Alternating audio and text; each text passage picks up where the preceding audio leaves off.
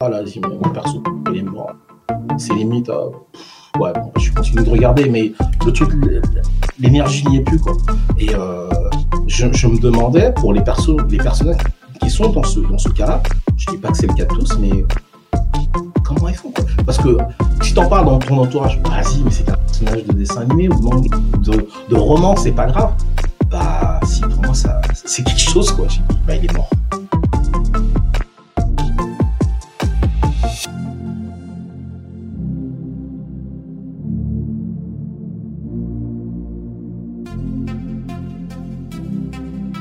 Alors ce soir, on se retrouve pour parler d'une thématique en lien avec la Toussaint, parce qu'on essaye d'être un peu euh, raccord avec euh, les thématiques du moment. Euh, et on accueille aujourd'hui. ah ben non, je dis la thématique quand même avant. Ah Donc on va parler bonjour, de la mort. Ouais, merci Kinguyo qui nous rejoint. Je dis bonjour. Ah, bonjour. Oui, alors je rappelle que moi j'ai pas accès à. Oui, ce serait moi qui. J'ai pas mis Twitch, du coup, voilà. Ce serait moi qui ferai. Tu diras s'il y a des questions. Salut Springouille, salut Kinguyo. Merci encore de, venir. Euh, je te laisse la, parole, ça y est, mais je couperai de temps en temps pour euh, dire ce que disent les, spectateurs. Je t'en prie. Donc, euh, bah, cette fois, on va parler de la mort à travers les mangas, les animés et la culture pop en général, et plus précisément de nos ressentis par rapport à la mort à travers les, œuvres qu'on voit, et en particulier aussi du deuil, donc euh, de comment on traverse la mort d'un proche, euh, comment un personnage traverse la mort d'un proche, et du coup aussi comment ça résonne en nous. Et l'idée, c'est d'aller chercher à chaque fois euh, les émotions que ça génère en nous et comment gérer ces émotions. Et pour nous accompagner dans cette discussion, il y a toujours Flavien et Wallo. Salut. Et on accueille en invité cette fois Elsa Couteillé, qui est hypnothérapeute sur Paris. Bonsoir. Exactement. Bonsoir Elsa. Salut, merci d'être venue. Merci pour l'invitation. Chouette. Et donc, euh, bah, Elsa, on, va, on va entrer d'emblée dans le sujet. Euh, comment, toi, tu définirais la mort? Bam, grosse ah, question. c'est vrai que c'est ouais, c'est ça. Quand, quand, on avait fait la, voilà, la, préparation de l'émission, euh, j'ai vu que c'était, euh, c'était mon rôle de définir euh, c'est quoi en fait ce truc qu'on appelle la mort, c'est quoi ce truc qu'on appelle le deuil. Je dit, bah, c'est bien parce que ça va m'aider moi aussi à, à structurer ma pensée là-dessus.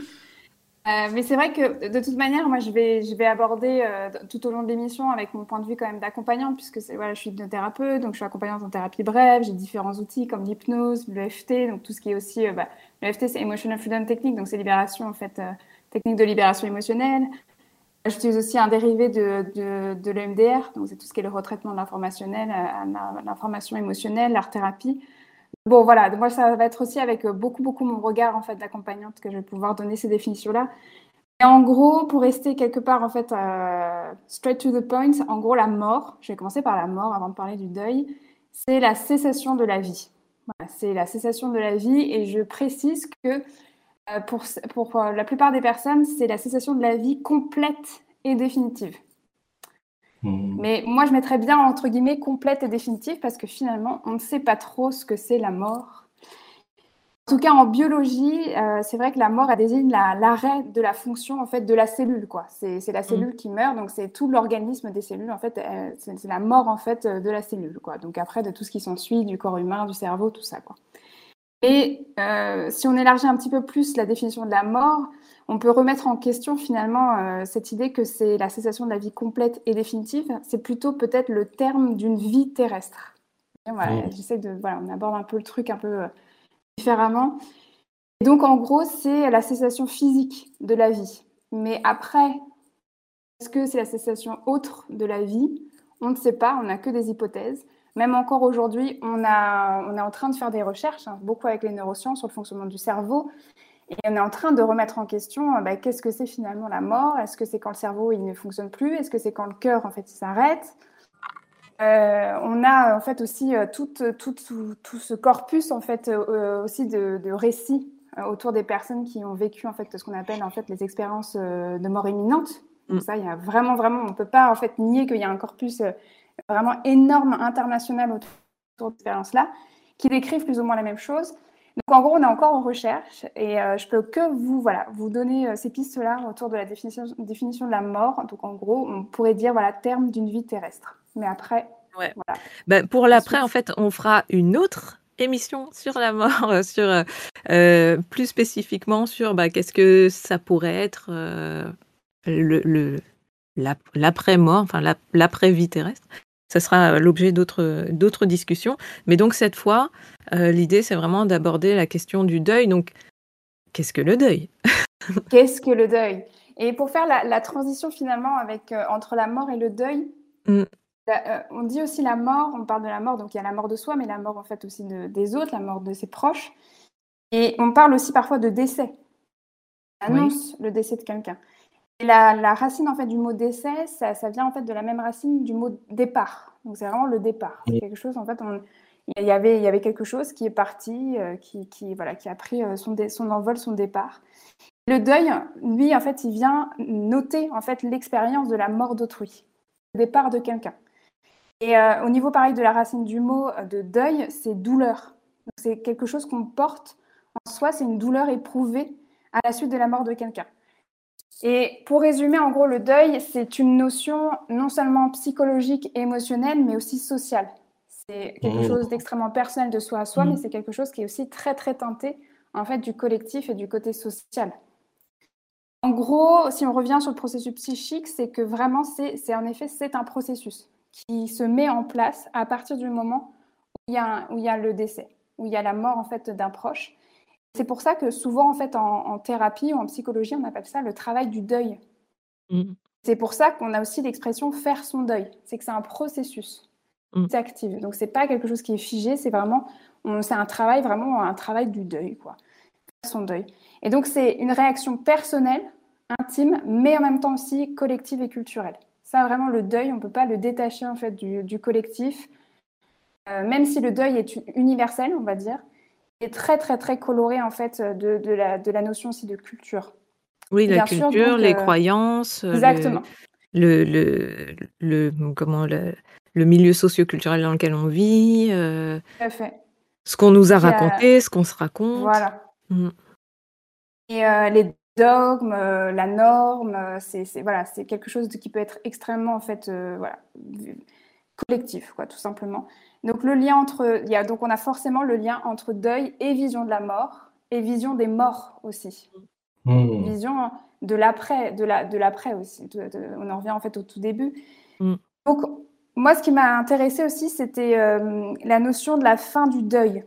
Parce que mhm. euh, on a quand même quelque part quelque ça. Hein. c'est comme c'est un processus. Est-ce que la question c'est est-ce que ce processus a une fin? Et ça, de toute façon, on reviendra au fur et à mesure de l'émission, je hmm. pense.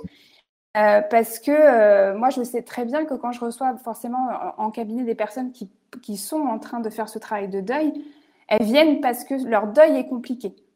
C'est-à-dire qu'elles ont eu besoin d'un coup de pouce pour pouvoir en fait être accompagnées euh, sur ce moment-là de leur vie, que ce soit un deuil récent, un deuil, voilà, qui, est là depuis un certain temps, en gros, euh, en psychopathologie, on parle d'une fin du deuil quand vraiment l'événement n'est pas oublié, mais il est commémoré et que la douleur, en fait, elle s'atténue et qu'elle peut même disparaître. Voilà, c'est un, mm. un, peu une définition générale. C'est pour ça que même en psychopathologie, on a des catégories. Ça, voilà, voilà, psychopathologie, c'est vraiment la, science en fait de la norme au, lieu de au, niveau de la psychologie, de la psychiatrie. Donc forcément, c'est toujours euh, les normes, quoi. Et euh, il y a le deuil normal. il y a le deuil compliqué là, en fait, mmh. va apporter en fait des réactions émotionnelles fortes, des crises d'angoisse, c'est quelque chose qui submerge à plus ou moins long terme. Puis après, on a même des deuils en fait qui, qui vont sur du pathologique. Là, c'est des troubles psychiques qui peuvent en fait être déclenchés euh, à cause en fait du décès de, quelqu'un. On a, on a voilà, le deuil, on peut l'avoir dans tous ces, ces, ces sens-là. Mais en gros, là, si on revient sur la, qu'est-ce que ça pourrait être la fin du deuil, c'est euh, l'acceptation de la, la, perte en fait de la personne. En gros, c'est on se souvient de la personne sans douleur excessive. Alors moi, j'aime bien cette définition parce que ça veut dire que c'est pas forcément l'absence de douleur, c'est qu'elle n'est plus la douleur n'est plus mmh. submergente. Euh, voilà, c'est pas, voilà, pas grave si même après 15 ans, ben, on est toujours ému quand on, on pense à la personne qu'on est toujours touché, mais ça submerge pas c'est aussi l'idée qu'il y a une sorte de rétablissement des intérêts individuels, c'est-à-dire que la personne se remet dans sa vie à elle, mm. elle se remet dans un contact au monde, aux autres, Par exemple, pour une veuve ou un veuf, ça va être peut-être de s'autoriser à re-rencontrer quelqu'un, à, voilà, recommencer en fait une vie de couple. Et puis euh, aussi, il y a un retour très très clair à un mieux-être euh, émotionnel et psychique.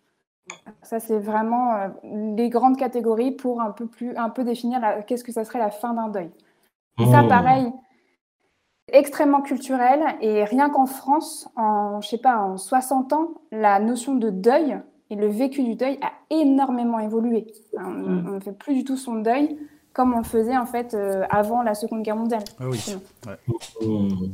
Donc euh, il y a voilà, le deuil, c'est quelque chose euh, qui est universel et en même temps très coloré du collectif, du contexte en fait, voilà, on va dire historique, et aussi bien sûr des voilà des, des croyances collectives et des religions. Parce que du coup, les mangas et les animés sont créés à la base dans un contexte japonais, donc euh, à, l'origine pour un public, euh, le public de l'archipel, hein, euh, et, donc ben, est très teinté de shintoïsme, bouddhisme, on croit en la réincarnation, on, croit en ben, l'après-vie physique. Et, c'est des postulats en fait, donc c'est des questions qu'on c'est quelque chose qu'on remet même pas en doute. Encore une fois, on reviendra sur euh, l'aspect euh, après physique dans un autre, euh, une autre émission. Et, du coup, bah là, en, discutant, on s'est rendu compte qu'on était mis en contact. Mon chat, il me cache je, ah, juste avant que tu continues. oui. Ok, je sais que tu trolls Piper. Il y a du deuil dans les mangas dit-elle ou dit-il, je ne sais pas. Les personnages finissent toujours par Les, personnages finissent toujours par revenir à la vie. Ça, c'est dans certains mangas comme. Euh, pas toujours. Pas toujours. Pas toujours. Justement, c'est justement, ça va être toute notre discussion euh, d'aujourd'hui. Et du coup, ouais, on s'est rendu compte, euh, bah ça c'est dans la thématique de la question, hein, qu'il y avait énormément d'animés, pas d'ailleurs que des mangas et des, des animés japonais. Hein, euh, Elsa va, nous en parler, mais il y a énormément d'animés, même pour les enfants, qui nous mettent en contact euh, avec la mort. Et donc on parlait, on a parlé euh, entre nous de, nos traumas. est-ce que Est-ce que Elsa, tu veux en dire un mot des animés justement qui t'ont qui, ont piqué très fort? en, tout, en, tout, cas, c'est vrai qu'on s'est posé la question de finalement euh, de, notre premier contact avec la mort euh, au mmh. travers de la culture populaire. Et forcément, moi, la culture populaire, c'était beaucoup les dessins animés. Alors, pas forcément japonais, hein, c'était vraiment tout type euh, de dessins animés. Et c'est vrai que ce qui m'est revenu en, tête hein, tout de suite, c'était moi, c'était la mort de la mère de Petit Pied dans Le Petit Dinosaure et la Vallée des Merveilles. Ça, pour moi, ça a été un gros, gros, gros choc. Euh, d'ailleurs, je crois que j'ai jamais finalement aimé euh, ce, enfin, tout, cet univers-là à cause du décès en fait de cette, de cette maman. Hein. À chaque fois, je crois que je me demandais où était sa maman. En fait, à chaque fois que je voyais Petit Pied, je disais mais pourquoi elle est tout seule? Elle est où sa maman? Elle est où sa maman? Donc voilà, premier gros contact et premier choc finalement avec la mort euh, au travers de, bah, du décès du parent, finalement de la figure d'autorité, où l'enfant finalement se retrouve tout seul. Euh, il y avait aussi, euh, je ne sais pas si vous allez vous, vous, souvenir ou si vous l'avez vu, mais euh, La petite fille aux allumettes. Alors, La petite fille aux allumettes, c'est un conte hein, à la base, hein, c'est vraiment un conte, mais qui a été, alors là, je ne sais pas combien de fois mis en dessin animé, en film. C'est vraiment une thématique qui revient beaucoup, beaucoup. Et moi, c'est vrai qu'il y avait un moyen métrage, donc un dessin animé, je crois japonais, hein, qui, qui, voilà, et c'était euh, là vraiment la, euh, la, rencontre avec le fait que même un enfant, en tout cas une enfant, pouvait mourir. C'est ça, hein, c'est quand même la mise en image euh, du décès d'un enfant. Carrément. Donc, et vraiment le côté l'impuissance. Moi, c'est moi pour moi ça là c'est vraiment l'apprentissage de la blessure d'impuissance face à la mort. Mm. Comment finalement en fait on peut rien faire. Parfois il y a des enfants, il y a des personnes qui meurent alors que l'impression qu'elles ne mériteraient pas de mourir, même si on mérite jamais de mourir, mais voyez, dans le sens euh, de l'innocence pure de cette petite fille en fait qui est euh, sans ressources, euh, qui ne veut pas rentrer chez elle parce que son, elle n'a pas vendu assez d'allumettes et qu'elle va se faire battre par son père. Donc elle est emportée comme ça par ces allumettes qui lui permettent de se reconnecter avec et ça, bah, et, ça, toi, et ça, toi, quand tu l'as quand tu l'as vu, ça t'a fait quoi?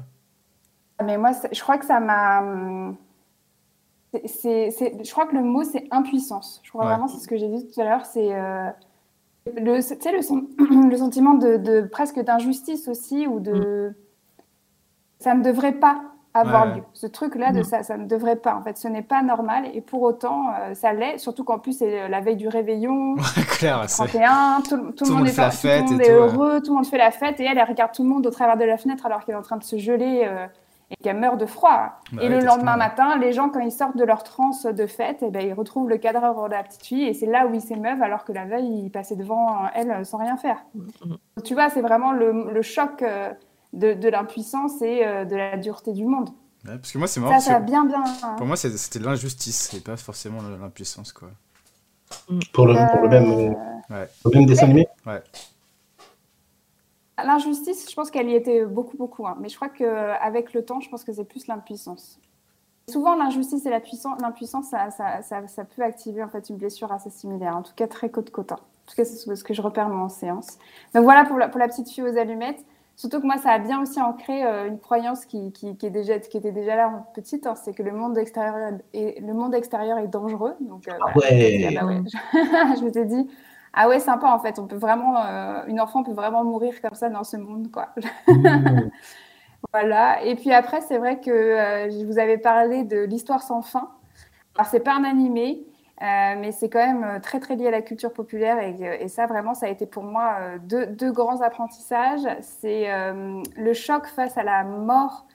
je ne sais pas si ça va vous parler du cheval en fait. Moi, je m'en souvenais pas. Moi, je, ouais, je m'en souvenais pas. Je l'avais vu, mais je m'en souvenais pas, non. Ouais, ouais, Moi, ça, moi c'est une mm. scène qui m'a.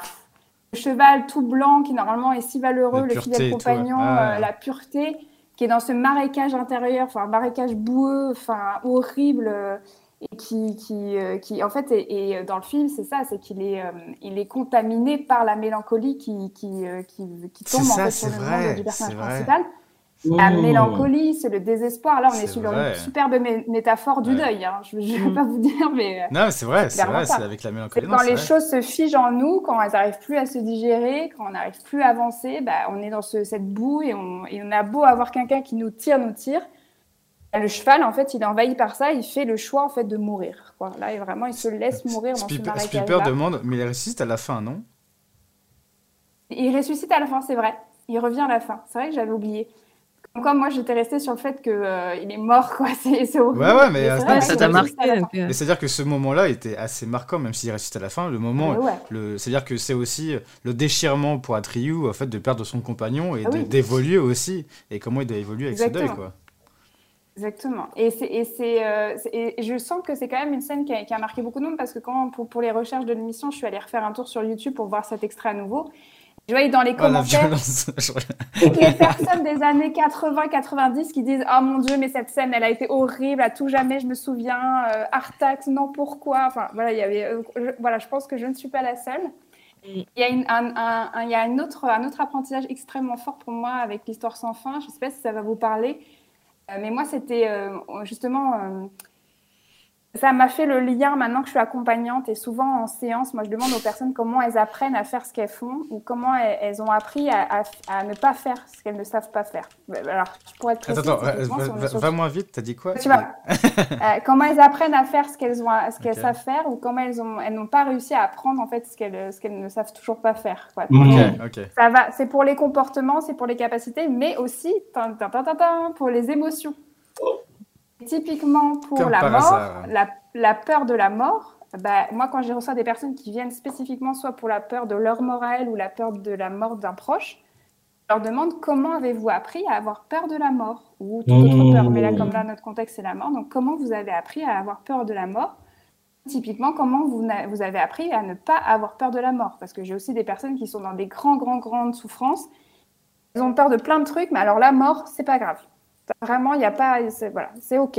Donc je me dis, mais mm. comment elles ont fait pour que ça, ça soit OK et pour d'autres trucs, ça soit pas OK? Surtout que moi, personnellement, en tant qu'accompagnante, j'ai aucun souci à accompagner ces thématiques-là. Mais alors pour moi-même, on va dire que c'est encore un, voilà, un work in progress. Voilà, c'est un processus. Euh, moi, je dis souvent que j'apprends encore à mourir. Voilà, tout autant que j'apprends à vivre, j'apprends encore à mourir. Et en gros, euh, voilà, de revenir sur l'histoire sans fin, ça m'a fait me dire ah mais je pense que c'est un élément clé de mon apprentissage de la peur de la mort. Parce que quand même, on est sur dans l'histoire sans fin avec euh, ce néant, ce danger du mm. néant qui va engloutir le monde en fait du personnage principal, donc Atriou, enfin même de tous les personnages en fait de ce monde-là, et euh, qui amène le désespoir, la mélancolie. Et, et en gros, le néant, c'est vraiment rien, quoi. C'est la mort, en fait. Il n'y a plus rien après, ça sera fini. Et quand ça sera fini, ça sera trop tard. Donc c'est pour ça qu'il y a l'urgence, mm. en fait, de sauver ce monde-là. Parce que quand le néant arrive, ben, il n'y a plus rien. Et que même ce personnage de géant de pierre, ben, même si c'est un géant et qu'il est de pierre, eh ben, il, sent qu'il est, il est en danger et qu'il peut en fait être emporté par le néant. Donc on sent en fait la puissance du néant. en fait, en, t'écoutant sur l'histoire sans fin, je viens de voir que pour Kingdom Earth, en fait, c'est à peu près la même histoire. Hein. Ils sont tout piqués. Parce que dans Kingdom Earth, en fait, c'est l'ombre euh, qui vient tout prendre. Et en fait, euh, il faut donner un peu plus d'amour pour que l'ombre euh, envoie pour qu'il n'y ait plus d'ombre, effectivement, et l'ombre est synonyme de mort, parce qu'en fait, toutes les personnes qui sont chopées dans l'ombre dans le, dans deviennent des sans-cœurs. Et vu qu'il n'y a plus de mmh, cœur, et ben en fait, c'est la mort de leur âme et la mort de eux-mêmes. Et du coup, la clé du héros, c'était pour, pour ouvrir un peu le, les cœurs de tout le monde et pour dissiper cette ombre-là et pour redonner vie aux gens. Mais euh, c'est à peu près la même histoire. J'avais jamais fait le ah, voilà, en tout cas, moi, c'est ce qui me reste beaucoup de l'histoire sans fin, c'est euh, la mort de Artax et ce, cette notion du néant. Et encore aujourd'hui, moi, quand j'ai euh, des moments un peu down et que je commence à, un peu à philosopher sur la vie, je me dis, bon, bah, la fin, la fin c'est le néant, quoi. Et ça, je sais que c'est encore à travailler euh, pour moi, de mois à mois. Mais, mais d'ailleurs, les séances, les séances on a, qui, je reçois, enfin, toutes les personnes qui, qui viennent travailler sur ces sujets-là ou même sur d'autres sujets, apprennent beaucoup parce que ça me permet en fait justement d'explorer d'autres croyances, d'autres manières de voir, des personnes qui arrivent très bien à traverser justement euh, ces mêmes émotions, ces mêmes appréhensions. Et je me dis, ah bah, si moi je vois que là, euh, telle compagnie y arrive, euh, bah, ça veut dire que moi aussi, rien n'est perdu. Quoi. Donc, c'est pour ça qu'aussi que j'étais très contente de partager ce moment avec vous et avec toute la, tout le monde, à toute la communauté, parce que je me dis que c'est, c'est une petite pierre à, à mon édifice de euh, voilà, j'apprends à mourir et j'apprends à, vivre ça au mieux. Quoi. voilà pour mes premiers contacts en tout cas. Oui, mais en fait, ça part du postulat quand même qu'il euh, il y, a un néant et en fait, c'est ce néant qui, qui, te fait peur. Ça. Et c'est ce qu'on se disait, hein, ça, et c'est que finalement, mm. quand les personnes elles viennent en séance, quand on, on, discute de la peur de la mort, que ce soit pour soi ou pour, pour ses proches, euh, c'est pas seulement la peur de la mort parce que une peur souvent alors elle est anticipée. Alors elle est soit apprise parce qu'elle a été vécue et qu'elle est le résultat d'un traumatisme et que le cerveau dit plus jamais ça donc il envoie un maximum de peur pour dire en fait euh, plus jamais ça. Mais il y a des peurs en fait qui sont en, qui sont en, anticipé et la peur de la mort en fait c'est ça. Mais si on la décortique c'est pas seulement la peur de la mort c'est ce que pourrait contenir en fait cette mort et finalement on tombe sur la peur de l'inconnu la peur de la solitude la peur de l'abandon, la peur d'être abandonné, la peur d'abandonner. Il, y a, tout ça en fait qui, qui est peut-être à décortiquer et à écouter euh, finalement quand les personnes s'expriment sur leur peur de la mort. Mm. Bah, je pense qu'on va être euh, amené à, revenir dessus. Et euh, juste pour terminer peut-être sur la thématique du premier contact qu'on a pu avoir avec la mort à travers des dessins animés. N'oublions pas Rémi sans famille. Hein Parce que, euh, voilà, bah, moi, ça m'a. Enfin, c'est en, discutant avec toi que, en brainstormant avec toi, Elsa, que ça m'était revenu. Euh, parce que c'est le premier dessin animé qui m'est revenu quand je me suis posé la question Ah oui, mais et moi? Parce que je pense avoir vu des, des, des personnages mourir dans d'autres animés, euh, parce que c'est assez courant au Japon, même dans les dessins animés pour enfants, euh, mais qui m'est vraiment marqué, euh, qui m'est vraiment euh, fait mal. je pense que c'est Rémi sans famille quand le petit singe est, malade et qu'il y a un chien ou plusieurs qui se fait manger par les loups. Et là, là, ouais, ça te met en face de la cruauté de la vie et, ouais, l'impuissance, l'injustice, euh, tout, ce dont vous avez parlé tout à l'heure, enfin, on a parlé tout à l'heure. Et puis là, avec mon, mon, mon, esprit, euh, mon mental d'adulte, je me suis dit, bon, attends, si on prend un peu de, si on prend un peu de, euh, recul, si on satellise un peu par rapport à cette situation où un chien va se faire manger par un loup, du point de vue du loup, bah peut-être que s'il n'y avait pas eu ce chien, eh ben, il y aurait des bébés loups qui seraient morts. Et ce serait triste aussi, en fait. Hmm.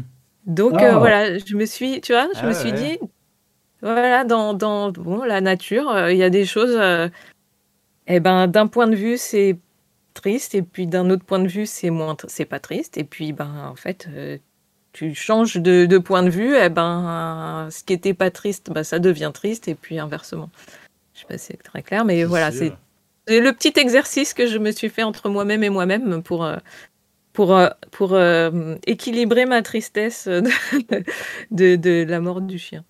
Et son mmh. âme. Et, et, pour, aller, pour aller dedans, dans ce truc-là, même dans le chat, ils le disent, hein, mais on va rapidement parler du tombeau des Lucioles, quoi. Ah, mais oui. Bah oui, le tombeau des Lucioles. Si, on, ça, mais... si, on, ne l'évoquait pas. Le cœur brisé. si on ne l'évoquait pas, ça ne, ça ne, pouvait pas rentrer parce que c'est vraiment cet animé qui nous a tous euh, déchiré le cœur euh, pour plusieurs raisons, quoi. Où mm. tu as effectivement le sentiment d'impuissance, d'injustice. Euh, ça touche les enfants, du coup, ça touche aussi nos, nos corps d'adultes, nos âmes d'enfants aussi. donc oui, le tombeau des Lucioles, c'est cette, ce, c'est même plus un conte, c'est vraiment la, la, vérité, quoi. Donc, en fait, Mais oui. Parce Et c'est tellement proche de, de, de, de la, la, vraie vie, tu vois, que euh, de ce qui se passe dans le monde. Hein, euh, Aujourd'hui, dans les guerres et tout.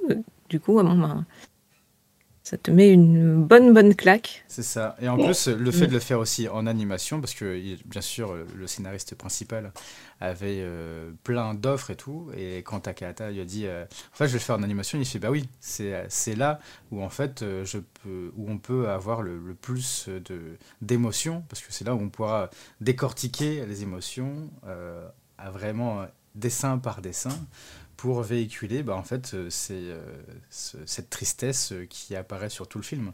Et l'animation plus la musique apporte aussi tout ça, qui fait qu'en fait on est transporté et porté aussi par, par cette histoire. Et finalement, ben, dans, y a, je pense qu'on pourrait passer toute l'émission à faire la liste de, de mangas ou d'animés où il y a des morts et que ça nous a attristés, tout ça. Et effectivement, il y a plein d'œuvres où on peut voir euh, des personnages euh, déjà face à, leur propre mort. Hein, euh, bah, je pense à des œuvres qu'on a évoquées entre nous, comme Ikigami, ou les personnages qui racontent l'histoire d'un mec qui va annoncer leur mort à, plusieurs personnes quand même. Et, du coup, on, est, on, voit plusieurs types de réactions à ben, l'annonce de leur propre mort. Quoi. Euh, et, et moi, ce qui m'a. Alors, j'avoue que je n'ai pas eu ni le temps ni le courage de lire la, série jusqu'au bout. Ah, pourtant, la, euh, fin est, la fin est très intéressante d'Ikigami, parce que, pour rappel, l'histoire d'Ikigami, c'est quelqu'un qui, euh, qui est. le, qui... La population, on est en surpopulation. Euh, c'est bizarre, ça rappelle quelque chose. Et euh, les, gens euh, ont un vaccin qui ou une injection qui est portée, qui donne une limite de temps à leur vie. c'est un peu comme Time Loop sur, avec, avec le chanteur Justin Timberlake. Justin Timberlake. Ouais. Euh, et du coup, vous voyez, et, euh, enfin, ils, ont, ils ont un limite de temps pour vivre et il y a une personne euh, qui, qui travaille, qui est fonctionnaire et qui va apporter chez la, chez la personne qui va mourir, dire bah, demain, tu vas mourir. a, dans, 24 heures, tu dans, 24 heures, ouais, dans 24 heures, tu meurs. Qu'elle ait 10 ans ou qu'elle ait 50 ans ou 60 ou plus, c'est pareil. Du coup, c'est on voit crois que y a, y a, c'est avant ses 24 ans ou un truc comme ça. Hein. C'est entre 18 et 25 ans. C'est 18 et 25 ans, ouais. Mais Ça, des fois, il y, a, y, a, aussi des trucs où certains ont échappé, c'est plus tard aussi, quoi. C'est entre 18 et 25 ans. Et, euh, et, du coup, voilà. En gros, il y a ça. Et, euh, et on voit l'histoire de chacune des personnes qui va vivre ces dernières 24 heures. Et au fur et à mesure de l'histoire, on voit justement l'histoire de ce jeune homme qui donne, qui se dit, bah, en fait, je suis en train d'apporter la mort. Je suis la faucheuse et qui commence à petit à petit à réfléchir sur ce système-là. Et c'est ça qui est aussi intéressant à dire comment est-ce que je peux essayer de combattre euh, ce système qui n'est pas du tout faire, euh, qui veut être le plus juste possible mais qui ne l'est pas. Euh, et comment est-ce que je peux combattre la mort tout en donnant la mort Enfin voilà, c'est une question éthique et morale qui est mm. très intéressante et qui est répondue à la fin. Je ne spoil pas, c'est-à-dire. Ok. Mais là, en fait, euh, ce qui est intéressant aussi, c'est la réaction des gens face à bah ok je vais mourir. Et, je me, et moi en fait je me suis dit bah finalement ils sont de la chance d'avoir ce, ce, du temps tu vois parce que en réalité en réalité tu tu sais pas quand est-ce que tu vas mourir. Enfin si des fois quand tu es malade et que tu, tu le sais bon bah tu es amené à le savoir. Mais tu meurs dans un accident, t'as pas été prévenu, tu vois. Il n'y a pas un mec qui t'a dit, euh, ben, euh, à telle date, euh, tu vas mourir d'un accident, quoi. Donc, en, réalité, c'est quelque chose qu'on. Que, que, ouais, que, qui fait partie de, de, la vie, enfin, de notre vie, de, fait de savoir qu'on va mourir à un moment. Donc, donc voilà, c'est, je trouve que c'est un manga qui, qui amène à, réfléchir sur euh, bah, le sens que tu donnes à ta vie et, finalement aussi le sens que tu donnes à ta mort. Parce que euh, moi, le, fait de, que quelque chose ait du sens, c'est un truc qui est important pour moi. Mhm. Et, tu vois? Euh, et, bon, du coup, j'anticipe vachement sur la suite de l'émission parce que l'idée c'était d'en partir parler après. Mais, mais ouais, le, le, fait que, que, que moi, ma vie et à mes yeux, à mes propres yeux, ait un sens, et que j'ai fait des choses qui aient eu du sens euh, pour moi, ben c'est un, truc qui est super important. Quoi. Et du coup, euh, du coup voilà, il y a des choses qui m'ont parlé dans, les tomes que j'ai lus, euh, où ben, les, les, les, personnes confrontées à cette annonce ont un peu de temps peu, mais un peu de temps pour se dire bon ben euh, ok, là maintenant tout de suite, euh, comment je donne un sens à ma vie, quoi? Il y en a qui se, qui se, qui se posent pas vraiment la question, mais qui finalement se retrouvent à, à, un moment où ils s'alignent. Ils sont obligés d'être euh, raccord avec, avec eux-mêmes parce que, parce que bah, c'est toute, leur toute dernière chance de le faire, quoi. Donc euh, voilà, il y a ça. Euh, il y a dans, dans, le genre plus euh, épique et plus, plus comment, violent aussi, ben, l'attaque des titans. Hein, ils sont baignés dans une ambiance où ils peuvent mourir croqués par un titan à peu près n'importe quand. Enfin bon, ils voient quand même les titans arriver, mais, mais bon, c'est une ambiance hyper, hyper mmh. pesante. Et c'est un, un, autre contexte. Du coup, ben, quand tu te retrouves, euh, que, voilà, que, les, les, émotions sont du coup exacerbées et hyper violentes, quoi, au moment où, euh, où euh, ils sont vraiment face à la mort. Et, et, là, on est plus, je trouve, dans un, on est plus dans un contexte de guerre, quoi, de, de, danger ultime et imminent, où vraiment c'est la, la, mort te pend au nez. Donc, on est dans, deux contextes différents, mais en fait, le fait de voir ces œuvres ça nous, ça, ça, ça, nous questionne et ça nous émeut et ça nous amène aussi à nous poser des questions sur euh, bah, les émotions qu'on ressent. Et, euh, et c'est ça qui est intéressant en fait. D'ailleurs, quand, euh, quand vous avez évoqué Rémi, c'est clair que moi aussi, bon, étant de, de, génération Récré 2, à l'époque où je l'ai vu, enfin, période d'années 80, euh, ce que je remarque aussi par rapport à ce que tu dis, ça est, en tout cas dans mon cas, c'est que ce qui m'émeut plus, ou ce qui me préoccupe plus, c'est la mort de l'entourage plus que la mienne.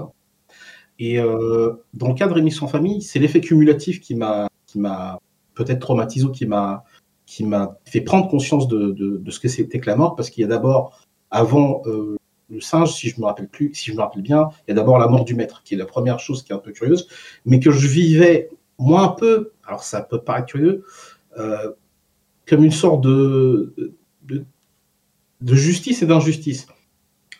Justice au sens où je trouvais que Vitalis était vraiment sévère avec Rémi, et donc, euh, ah bah il est parti, euh, ah bah tant mieux. Mais en même temps, il avait créé une, relation tellement profonde que ça devenait, de, c'était, c'était très ambigu quand j'étais petit, quand j'ai vu ça, parce que j'avais le côté, ah ouais, lui, il a été sévère avec lui, et, et euh, bah, finalement, il est parti, bah, entre guillemets, Rémi va, être un peu plus libre. Mais la notion euh, vraiment de la mort, du coup, moi, m'a marqué, c'est justement après avec le singe, où pour, moi, il y avait vraiment un côté très proche dans la, relation. Et, euh, là, moi, pour le coup, c'était une injustice parce que c'était en plus pendant une super représentation. Enfin, s'il faisait son, son son du signe. Et c'est là où la première fois que la mort m'a touché, mais parce que je me projetais dans un, dans un personnage, euh, c'était là où ça m'a touché, que ça m'a attristé. Bon, c'était vraiment, j'étais vraiment triste. C'était euh, ah ouais, le pauvre et tout, il méritait pas ça. Euh, en plus, il avait avec ses compagnons. Enfin, il faisait partie de la. Et c'est le c'est le c'est le, en tout cas moi qui a qui a qui a vraiment créé ça. Il y avait un autre un autre dessin animé. Alors c'est bizarre parce que c'est parce qu'on m'en reparlait là que ça m'est revenu. J'ai pas on n'a pas l'extrait. Mais la quoi l'autre qui m'a touché. En fait, c'est dans Candy et c'est la mort du prince de la colline. J'en étais sûr que je devais mettre Candy. J'en étais sûr, je savais, je savais. Je savais, je sentais. Je sentais. Parce que, en fait, euh, pour moi, l'histoire commençait bien, euh, elle a son. Et bam, le gars meurt dans un accident, je ne sais plus si c'est une partie de chasse ou ils sont en jeu. Je savais qu'il je me rappelais qu'ils étaient à cheval, que le cheval se prendre dans un piège à je tombe, il a un accident. Et c'est ce côté-là, attends, euh, je trouvais qu'il y avait quelque chose d'injuste dans le fait qu'elle était avec quelqu'un qui enfin l'aimait, l'appréciait pour ce qu'elle était, et puis c'est cette personne-là qui meurt. Et tu dis, mais attends, mais il y avait le côté, mais elle n'a pas de chance. Elle n'a pas de chance. Et c'est à chaque fois, moi, pour euh, dans, les, dans les animés, quand ça se produit, euh, je suis touché, enfin, ça me renvoie plus à la mort de l'entourage, euh, mais pas, ça me renvoie pas à ma propre mort. Mm. En revanche, quand vous avez évoqué la notion de néant, la petite nuance que moi j'apportais quand vous parliez du, du de, de l'histoire sans fin, dans mon cas, ça, la peur qu'il y ait, c'est pas la peur du néant, mais c'est la peur de ne pas avoir existé. Hmm. Je sais pas si vous. Si c'est cette, nuance-là qui, moi, me touche. C'est comme si, bah, comme c'est fini et qu'il n'y a rien après, donc j'ai pas existé. Ouais, ouais, je vois ce que tu veux dire. euh, attends, je... non, j'ai pas percuté. Tu veux que je. Que je... Ouais, j'ai pas percuté. En fait, donc, comme je disais, quand je regardais euh, des animés, euh, ou même euh, l'une des classiques morts de, de et même si pour notre internaute, oui, Shiryu ressuscite après dans les Chevaliers de Zodiac, par son sacrifice, quand il déclenche son ultime dragon, à chaque fois, c'est toujours les personnages. Moi, ce qui me touche, c'est l'extérieur par rapport à la mort. C'est pas de projection sur moi, je vais mourir un jour. Ouais, mais ouais, c'est ça, ouais. Maintenant, quand je repensais à ce que euh, Elsa disait, quand elle évoquait la notion de néant, en fait là, et quand ça a commencé à, évoquer la notion de, de, mort par rapport à soi, et de se dire, mais moi, si ça... qu'est-ce qui me fait peur? En fait, c'est pas le néant en tant que tel, c'est le fait que si je meurs et qu'il n'y a rien, en fait, j'ai pas existé. Ouais, ouais. Je, et je pense que je ne toujours pas Je toujours pas compris, En fait, c'est-à-dire que le fait de pas, pas avoir existé, c'est que comme il n'y a pas de j'ai apparu, j'ai disparu, et c'est fini. Mhm. D'accord. Est-ce que là, ça te parle un peu plus Oui, oui, ça, ça, ça, me parle, mais ça me touche pas. Mais oui. Ah oui, d'accord. Non. Merci Fabien. Allez, au revoir. Je te laisse ton truc. Moi, non, non, je, je comprends, je comprends. Mais d'accord, ok. Voilà. Mais ah, je pense que vraiment, c'était vraiment pas le seul parce que je pense que tous les, les, toutes les personnes, voilà, voilà tous les noms qu'on apprend en fait en cours d'histoire, mhm. je pense que quelque part c'était des personnes qui avaient cette, ce tempérament ou en tout cas cette crainte, en tout cas qui voulaient laisser une trace. Mhm. Depuis, depuis les, la nuit des temps, on entend en fait des personnes qui veulent laisser une trace. De toute façon, tu l'as même dans, dans, même dans les contes mythologiques avec euh, Achille. Je crois qu'à un moment donné, je crois que c'est Athéna qui lui dit soit en fait euh, tu, tu, tu, tu vas mourir. Soit tu choisis en fait que euh, tu meurs pas et tu as des enfants et en fait ton nom il est oublié au bout de trois générations. Soit en fait tu, euh, tu, meurs, tu meurs là maintenant.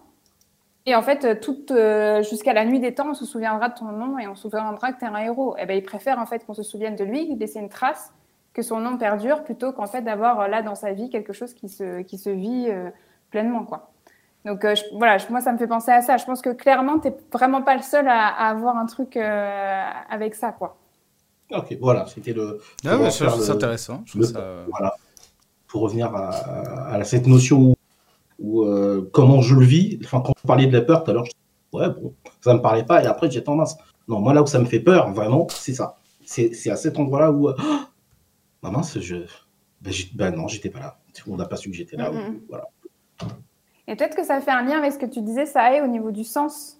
Oui. Que finalement, la trace, peut-être que, je ne sais pas pour, si c'est la même chose pour toi, Wallo, mais je pense que la, la plupart des personnes, en fait, euh, laisser une trace, c'est aussi euh, donner du sens. porter du sens en fait à cette vie, que ça puisse perdurer et qu'au moins on puisse se dire que bah, j'étais pas là pour rien, quoi. Genre, j'étais là et en plus, ça a servi à quelque chose.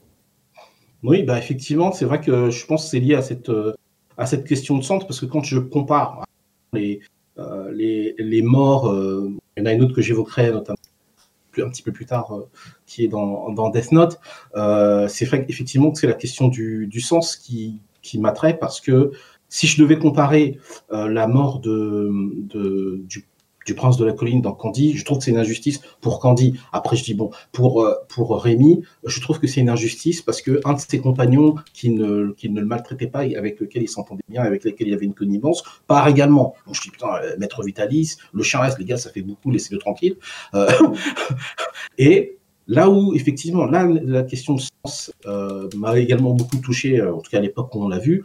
Euh, pour ceux qui connaissent les Chevaliers du Zodiac, le premier arc, qui est le, la mort et le sacrifice de Shiryu. C'est-à-dire que c'est bizarrement, j'avais déjà vu des morts avant, mais celle-là, elle m'a touché parce que le gars, il était dans une, il, ouais, il avait un sens dans sa mort. Il savait qu'il partait pour mourir et que c'était, je vais pas dire noble, mais voilà, le gars s'il part, ouais, mais regarde ce qu'il a fait.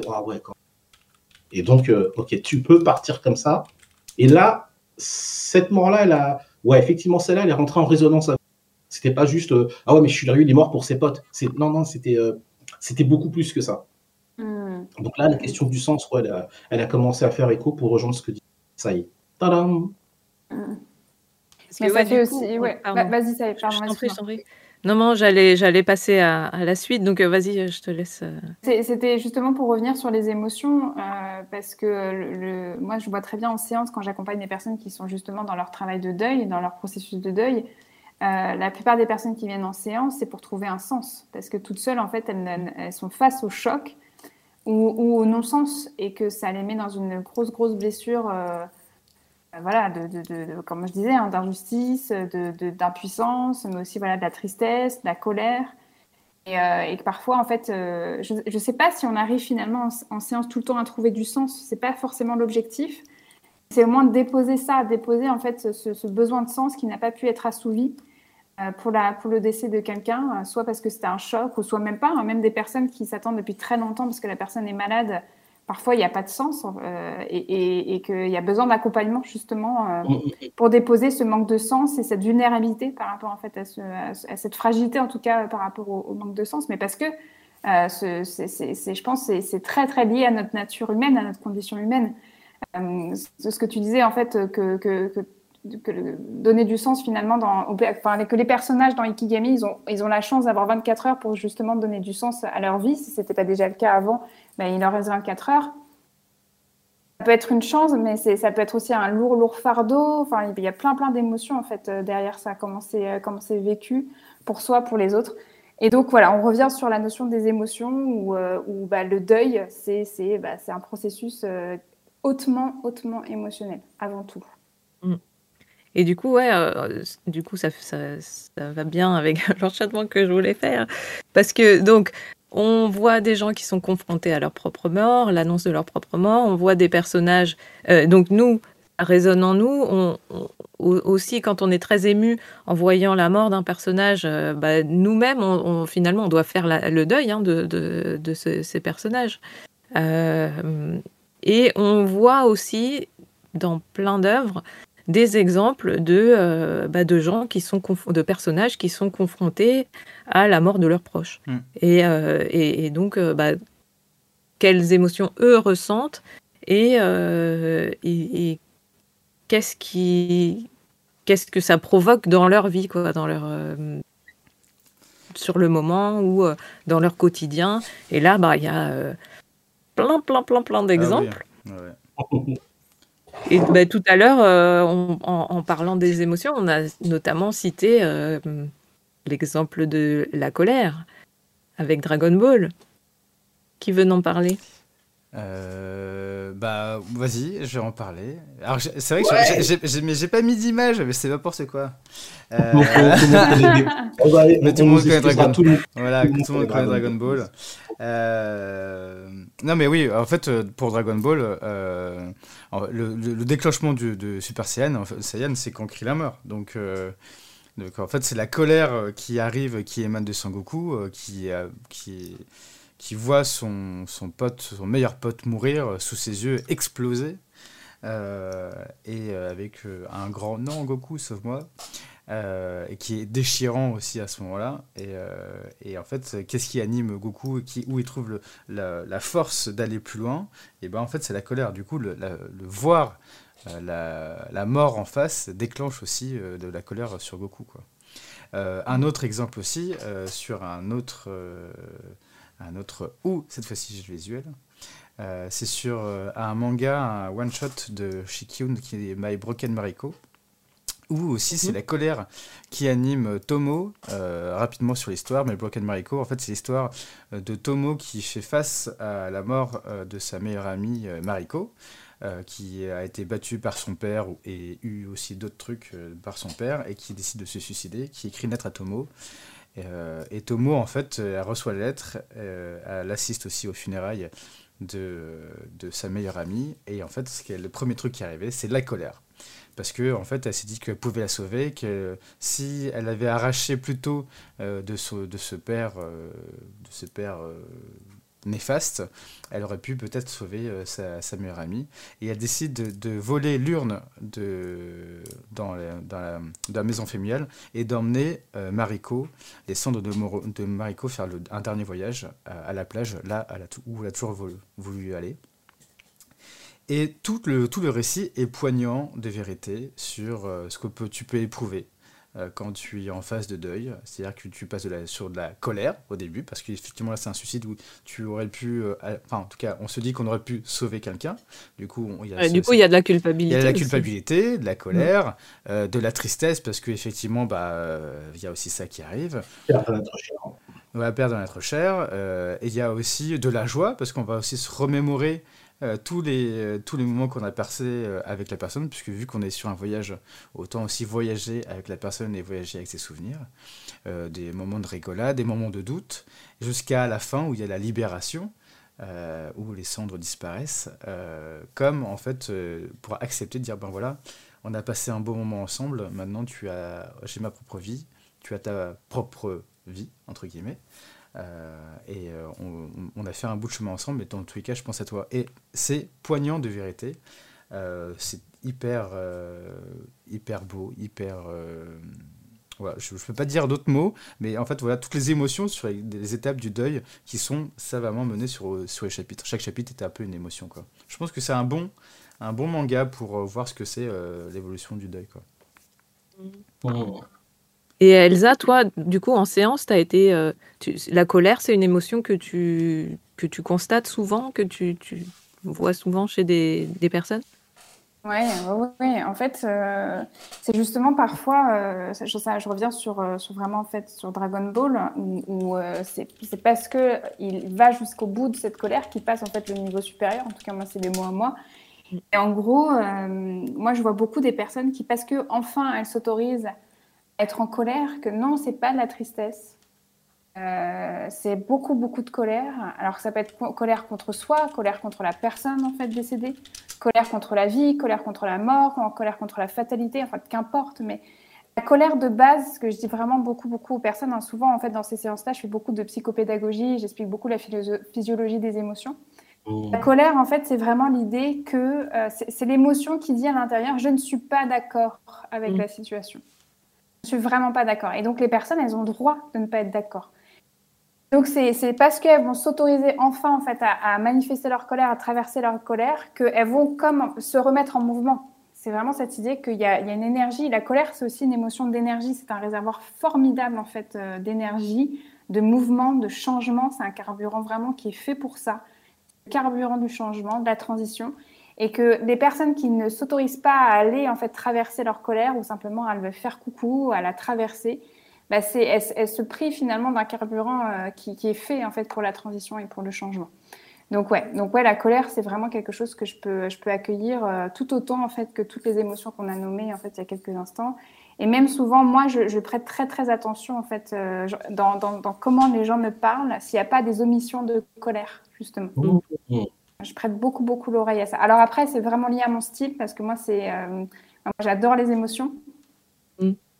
Et, et parmi toutes les émotions, la, colère, c'est quand même une émotion. Bah, la, colère, c'est une de mes émotions préférées. C'est un peu bizarre de dire ça. Je, voilà, de dire déjà qu'on a une émotion préférée, c'est un peu bizarre.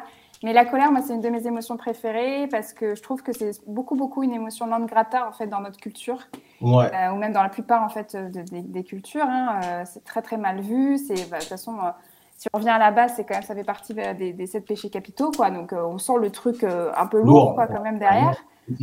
Alors que c'est exact, c'est exactement en fait une émotion qui existe parce que euh, elle sert à quelque chose, elle a une mm. utilité, elle a une fonction et que de s'en priver, c'est de se priver en fait d'une énergie, d'une ressource en fait qui parfois est extrêmement nécessaire pour se remettre en mouvement dans sa vie. Ouais. Et on, fera en fait la colère, euh, c'est une thématique qu'on a prévue pour une émission à part parce que ah. c'est vraiment une une émotion. Euh, sur laquelle il y a beaucoup, beaucoup de choses à dire. Et, euh, et, du coup, bon, là, on, on, a on parle un petit peu, mais c'est, mais c'est pas grave. C'est parce que, comme tu disais, c'est vraiment une émotion qu'on considère, enfin, qui est souvent considérée comme étant négative, mais qui est qui bien dirigée, quand elle est bien dirigée, peut être euh, extrêmement motrice et, euh, et, et, source de, de renouveau, de changement. Et par contre, ben, attends, comme on garde l'image de... attends, ça y est, je crois que j'entends plus, ah. j'entends beaucoup plus ton chat. plus mon chat Mais oui, mais il ronronne trop fort, ce chat. mais en plus, je sais pas, il, a décidé que cette, euh, cette, euh, cette émission, euh, c'était la sienne. Ok. mais du coup, c'est vrai que j'entends plus le ronron que... Allez, on recommence, On recommence. Du coup, la colère, quand elle est bien dirigée, elle, nous permet de, de, de, faire des gros changements dans notre vie parce qu'elle nous apporte cette énergie-là. Mais on garde souvent dans notre, enfin, dans nos cultures, je sais pas, dans notre imaginaire, je sais pas, euh, l'image de la colère mal dirigée, la colère destructrice, euh, mais euh, euh, et, pas géré, pas, pas conscientisé. Et, et, du coup, on lui fera sa propre émission à la colère. Ah, bien. Plus tard. Mais peut-être que du coup, on, ou alors tu participeras, on verra. D'accord. Et, et, et, donc, bah, comme autre, autre personnage confronté à la mort, bah, comme autre œuvre qui parle beaucoup de, de personnage face à la mort, bah, il y a le manga euh, Orange. Oh, euh, je sais pas comment on dit, enfin moi je le prononce à l'anglaise. Mais... Oui, je, pense que c'est Orange. Euh, Orange pour les Français. Voilà, pour les, les, les gens qui préfèrent Orange. qui parle de, de, fille, on va essayer de pas trop spoiler, qui reçoit une, une lettre d'elle-même dix ans plus tard, de, de elle avec dix ans de plus. Euh, et donc, euh, bah, au moment où elle reçoit la lettre, elle est lycéenne. Euh, lycéenne, c'est ça Ou collégienne Lycéenne. et en fait, dans le, la, la, elle, dix ans plus tard, lui dit J'ai trop de regrets par rapport à la vie, ma, ma vie de quand j'étais au lycée. Et euh, je, vais te donner des, pistes pour que tu m'aides à ne plus avoir ces regrets. Donc à réécrire en fait une partie de son passé. Et, euh, bon, il y a, un des personnages aussi qui est voué à mourir dans, ce, passé. Et donc euh, le but ultime, c'est de, d'éviter cette mort-là. Mais finalement, cette héroïne, elle est surtout amenée à faire des choses, prendre son courage à deux mains et faire des choses qu'elle ne regrettera pas plus tard. Et, euh, et du coup, bah finalement, le, la, réflexion sur la mort, ça nous, la mort des autres et, même sa propre mort, ça nous ramène à euh, bah, comment tu vis, comment tu, tu, et ça nous ramène à la, notion de sens. Mais, euh, mais ouais, à quel moment tu, euh, bah, tu, tu, tu, trouves assez de courage pour euh, bah, parler, pour, euh, pour bah, passer à l'acte, pour ne pas faire certaines choses même. Et, et, du coup, voilà, ça, Orange, ça amène cette réflexion-là par rapport à, à, sa propre vie et aussi son relationnel avec les autres. Voilà. Et, c'est un, un, très beau, c'est hyper beau Orange. Parce que effectivement, tu as, la relation par rapport à, à elle, enfin, ce que tu vas vivre au jour le jour. Là, en plus, tu as, une sorte de vision du futur que tu sais. Est-ce que tes actions vont définir euh, ce futur-là? Euh, Est-ce que ce futur est immuable ou pas? Euh, Comment travailler sur les regrets? Et, et, en plus, on sait qu'à peu près, sans spoiler, mais on sait qu'il y a quelqu'un qui va mourir, de proche. Du coup, et est-ce qu'on peut l'arrêter? C'est toujours ça. Est-ce que euh, tout à l'heure on parlait de sur de l'existence euh, et de l'entourage.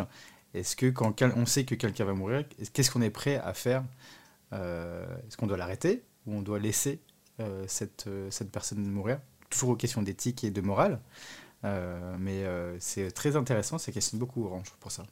Ouais, mais, mais ce que je trouve intéressant aussi, c'est que d'une part, tu as le fait de, vouloir, en tout cas, arrêter, éviter la mort d'une personne, mm. Euh, mais tu as aussi ben, ça, comment tu vis, toi, mm. tu vois, euh, parce que il y a les actes que tu, tu fais euh, pour éviter cette mort, mais aussi pour, bah, pour, pour vivre autrement, pour donner une autre, enfin, pour créer une autre euh, réalité en fait. Euh. Bah, en fait, dans, dans en, contre, euh, pas contre-argument, en contre-proposition sur les actes et quand, quand tu sais que quelqu'un est mort, moi ça me rappelle vraiment Full Metal Alchemist. Bah oui. Full mm. Metal Alchemist, les parents, la mère, elle décède. Je dois avoir un visuel quelque part. La mère, elle décède. Les parents, les, les enfants le savent. Et, et ce qu'ils font, c'est qu'ils ils vont tout faire pour la, pour la ressusciter. Enfin, pas pour la ressusciter, pour la recréer. C'est ça qui est. Mm.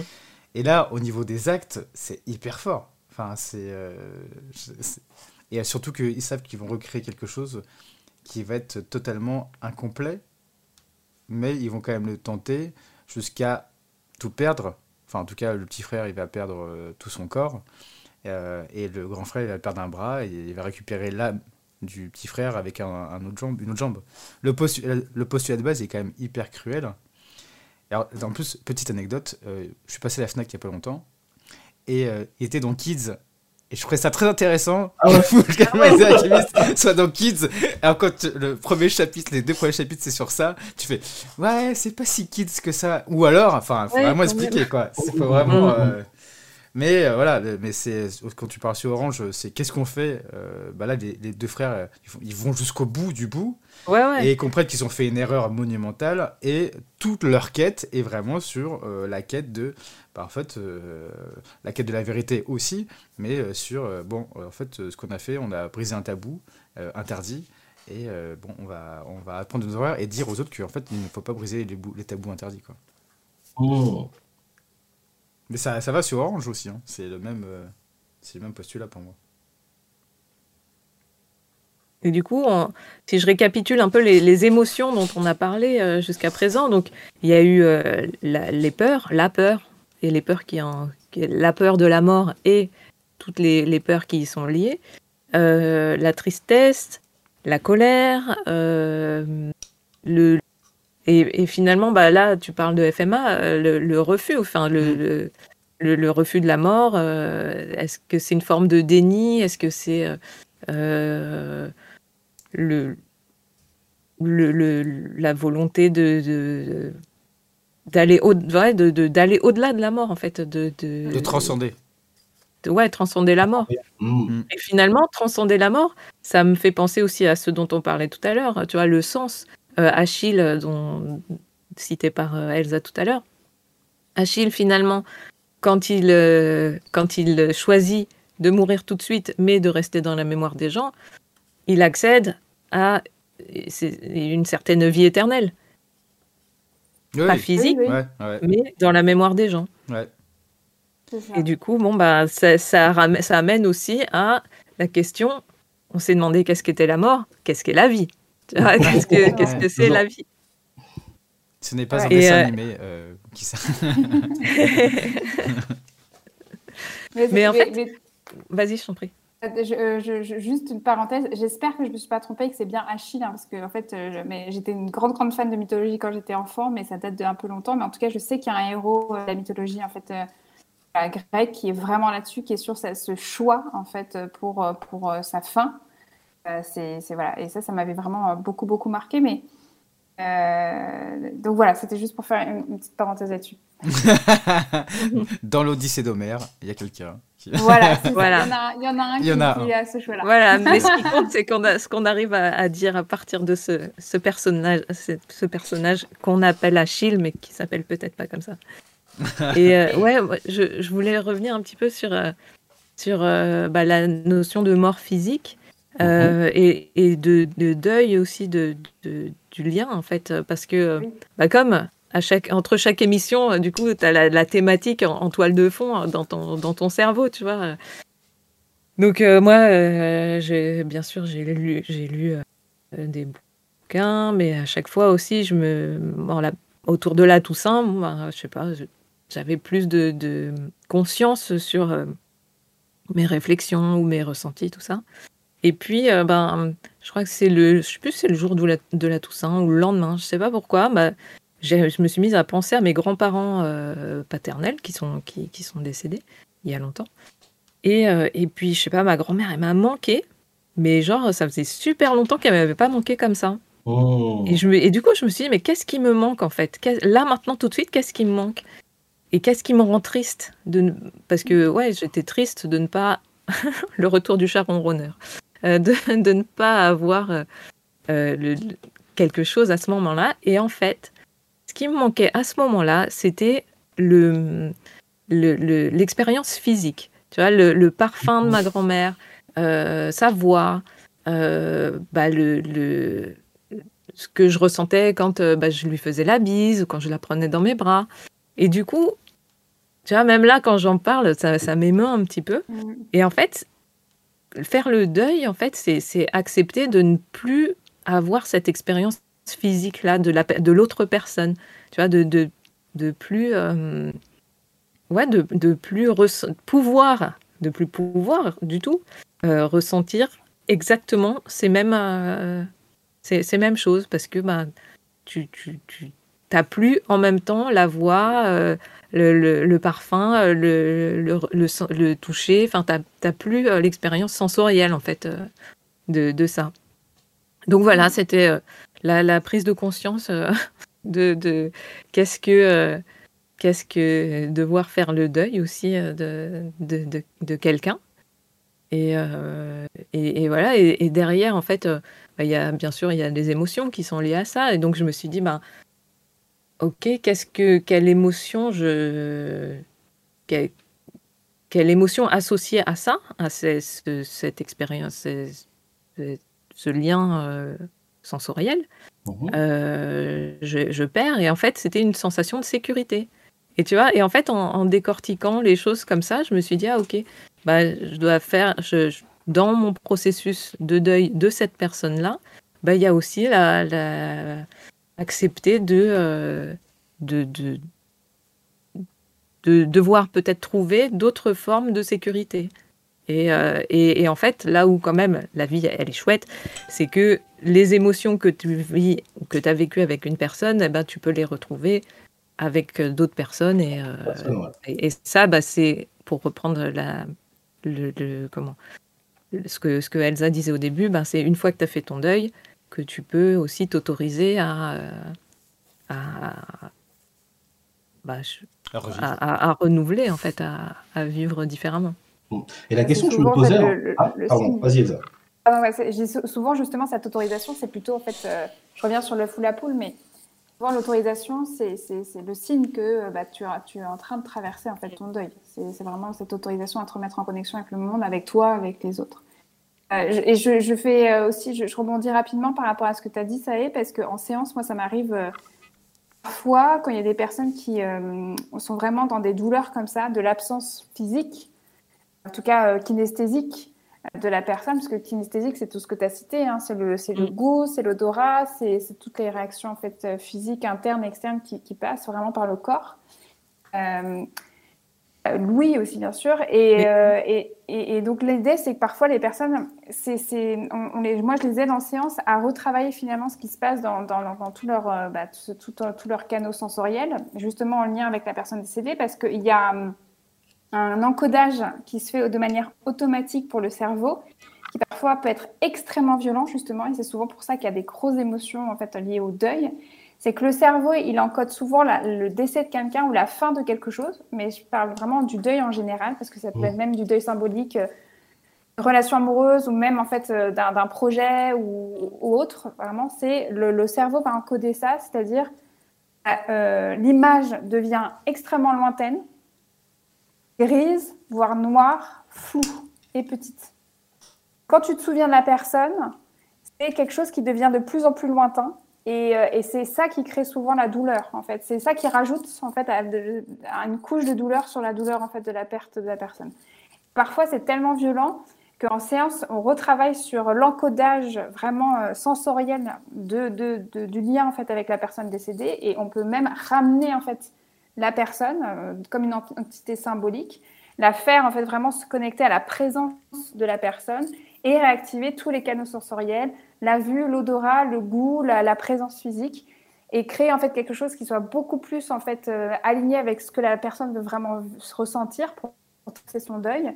Et puis après, bah, tu crées en fait une sorte de ce qu'on appelle d'ancrage. Donc, tu permets à la personne de se, de se de se créer en fait une manière automatique de se relier en fait avec cette nouvelle représentation symbolique. Et donc ça, ça mmh. aide souvent parce que ça permet à la, personne de plus se sentir euh, coupée fait, de cette distance en fait extrêmement douloureuse dans cet encodage en fait du cerveau. C'était euh, pour apporter un petit éclairage là-dessus quoi. Ouais, bah top, merci.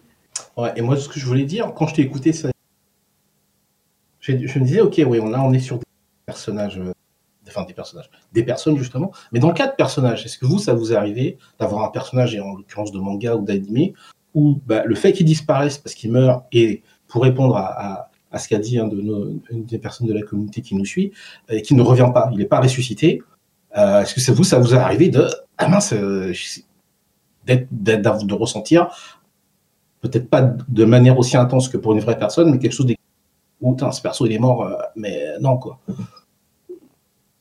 Est-ce que vous, ça vous est déjà arrivé ou pas euh, Là, comme ça, moi, ça me vient pas. Ça, ça vient pas. Alors moi, enfin, c'était juste euh, comme je vous en parle parce que moi, c'est le cas. Alors c'est peut-être du fait que je suis hypersensible.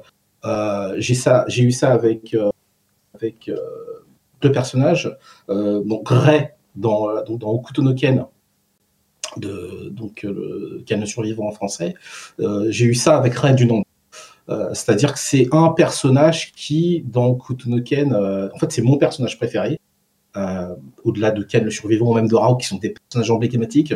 Mais ce, ce personnage vient avec une et un, style, enfin, qui me parlait tellement que je que le fait que ce perso, cette personnage meure, ça m'a affecté au point d'être d'être carrément mais c'est comme si je perdais vraiment quelqu'un de physique, quoi, quelqu'un de proche. Mm. Et, euh, et, là, pour faire le, pour faire le deuil, ce qui m'a aidé, en fait, c'est simplement de suivre euh, la série et de se rappeler à un moment donné que, à travers Ken, ce perso vit parce qu'il lui a transmis euh, une technique ou des choses comme ça. C'est là où, tout doucement, alors, bien sûr, avec le temps, j'ai appris, je me suis formé, mais quand j'étais môme, bah pour moi, j'avais perdu, j'ai perdu, j'ai presque dire, ouais, j'avais perdu un pote, j'ai perdu un être cher. Pourtant, ce n'est qu'un perso. Alors, je sais qu'on peut, on peut se dire de l'extérieur, non, mais voilà, t'es pas, t'es en sucette. Non, c'est, c'est vraiment, il y avait de la, considération pour ce personnage tel que sa, mort, ça m'a, sidéré. Et quand je t'écoutais, euh, là, du coup, ça y est, pour faire le lien entre le, quand tu parlais de ce que toi, tu avais vécu par rapport à tes grands-parents et que tu as, été amené à, à voir finalement qu'est-ce qui te manquait dans le, dans le, quel était le manque. Et là, c'est parce que je t'écoutais, hein. Et donc, je le faisais pour moi-même, en même du nom. Qu'est-ce qui a fait que. Et je me suis dit, bah, en fait, c'est pour l'amour que j'ai pour le perso. En fait, c'est que je n'ai plus la possibilité de l'aimer. C'est faux, en fait. Parce que tu hein peux toujours l'aimer, ce perso. Bah, quand. Euh, oh, je, parle de. Bien sûr, je l'ai. Euh, bien sûr, je l'aime toujours. Mais à ce moment-là, comme il n'était plus dans l'histoire, ben, la personne n'existe plus. Donc je peux, je, cette relation n'est plus possible à travers le, ce que je regarde. Du coup, je vais me déporter peut-être sur d'autres, mais celui-là en particulier, même à la fin, il me manque toujours. Je dis, ah putain, merde, ouais. Ah ouais, mais Rest, il était là.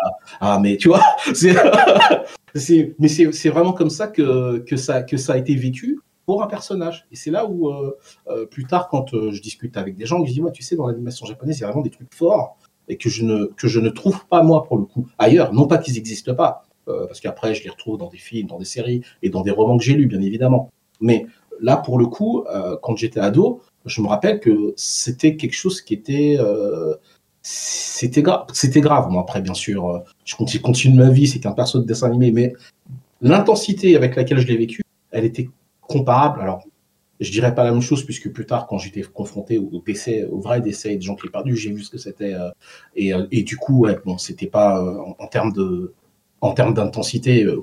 bon, après, ça, ça, va dans les hauteurs parce que je suis, je suis hypersensible, donc c'est, ça, peut paraître disproportionné. Mais pour le coup, en tout cas à cette époque, c'était voilà, mon perso, il est mort. C'est limite, ouais, bon, bah, je continue de regarder, mais le truc, l'énergie n'y est plus, quoi. Et euh, je, je, me demandais, pour les, persos, les personnages qui sont dans ce, dans ce cas-là, je dis pas que c'est le cas de tous, mais comment ils font, quoi? Parce que si t'en parles dans ton entourage, vas-y, mais c'est qu'un personnage de dessin animé ou de manga, de, de roman, c'est pas grave. Bah, si, pour moi, ça, c'est quelque chose, quoi. J'ai dit, bah, il est mort. Mm. Mm. Je, ouais, je réfléchis euh, à Après, je pense que c'est quand j'ai lu Game of Thrones, j'ai fait waouh la facilité qu'il a à buter des personnages. Parce que j'avais pas vu, j'avais pas vu à l'époque encore. J'avais pas vu encore les, films, mais j'avais lu euh, Game of Thrones en anglais et j'ai vu la facilité déconcertante à s'attacher à un personnage et la facilité déconcertante à, qu'il soit mort dans des situations. Mais c'est des temps de guerre, du coup, tu, ton, tu, tu, tu sais que ça va arriver, mais tu sais pas quand. Du coup, tu te prépares. Il y a quand même, moi, pour moi, j'étais préparé, mais genre quand ça arrive, tu fais ah oui, mm. ah c'est moche. Et en même temps, tu fais bon bah qu'est-ce que ça va faire sur les autres? Moi, je me suis toujours posé la question, c'est qu'est-ce que ça peut faire sur les autres quoi. Moi, je, pour moi, mm. c'est ah c'est moche. Euh, et c'est en même temps, je trouvais ça. Euh, enfin après, je, pense que c'est le côté comédien que j'ai et euh, de voir qu'est-ce que ça peut faire sur les personnages, qu'est-ce que ça fait sur la narration quand une personne meurt. C'est pas rien anodin. Euh, donc, euh, qu'est-ce que ça te fait dans ta préparation euh, physique, psychique, de continuer ta vie quand les personnes meurent et qu'est-ce que ça fait sur les personnages dans la narration, dans ton histoire dans l'histoire des autres Vu que j'ai cette approche-là, ça me touche pas trop quand, une, quand un personnage meurt. Voilà. en fait, tu satellises d'emblée. Quoi. en fait, tu es déjà observateur, enfin, tu n'es pas impliqué dans l'histoire, au, même degré que euh, quelqu'un qui va être focus sur un truc. Il y a une partie de toi qui, est, qui observe, en fait. Ouais, c'est ça. Ouais. Peut-être ça. Ouais. Mmh. Je, suis, je suis omniscient. C'est ça le, ça le mot.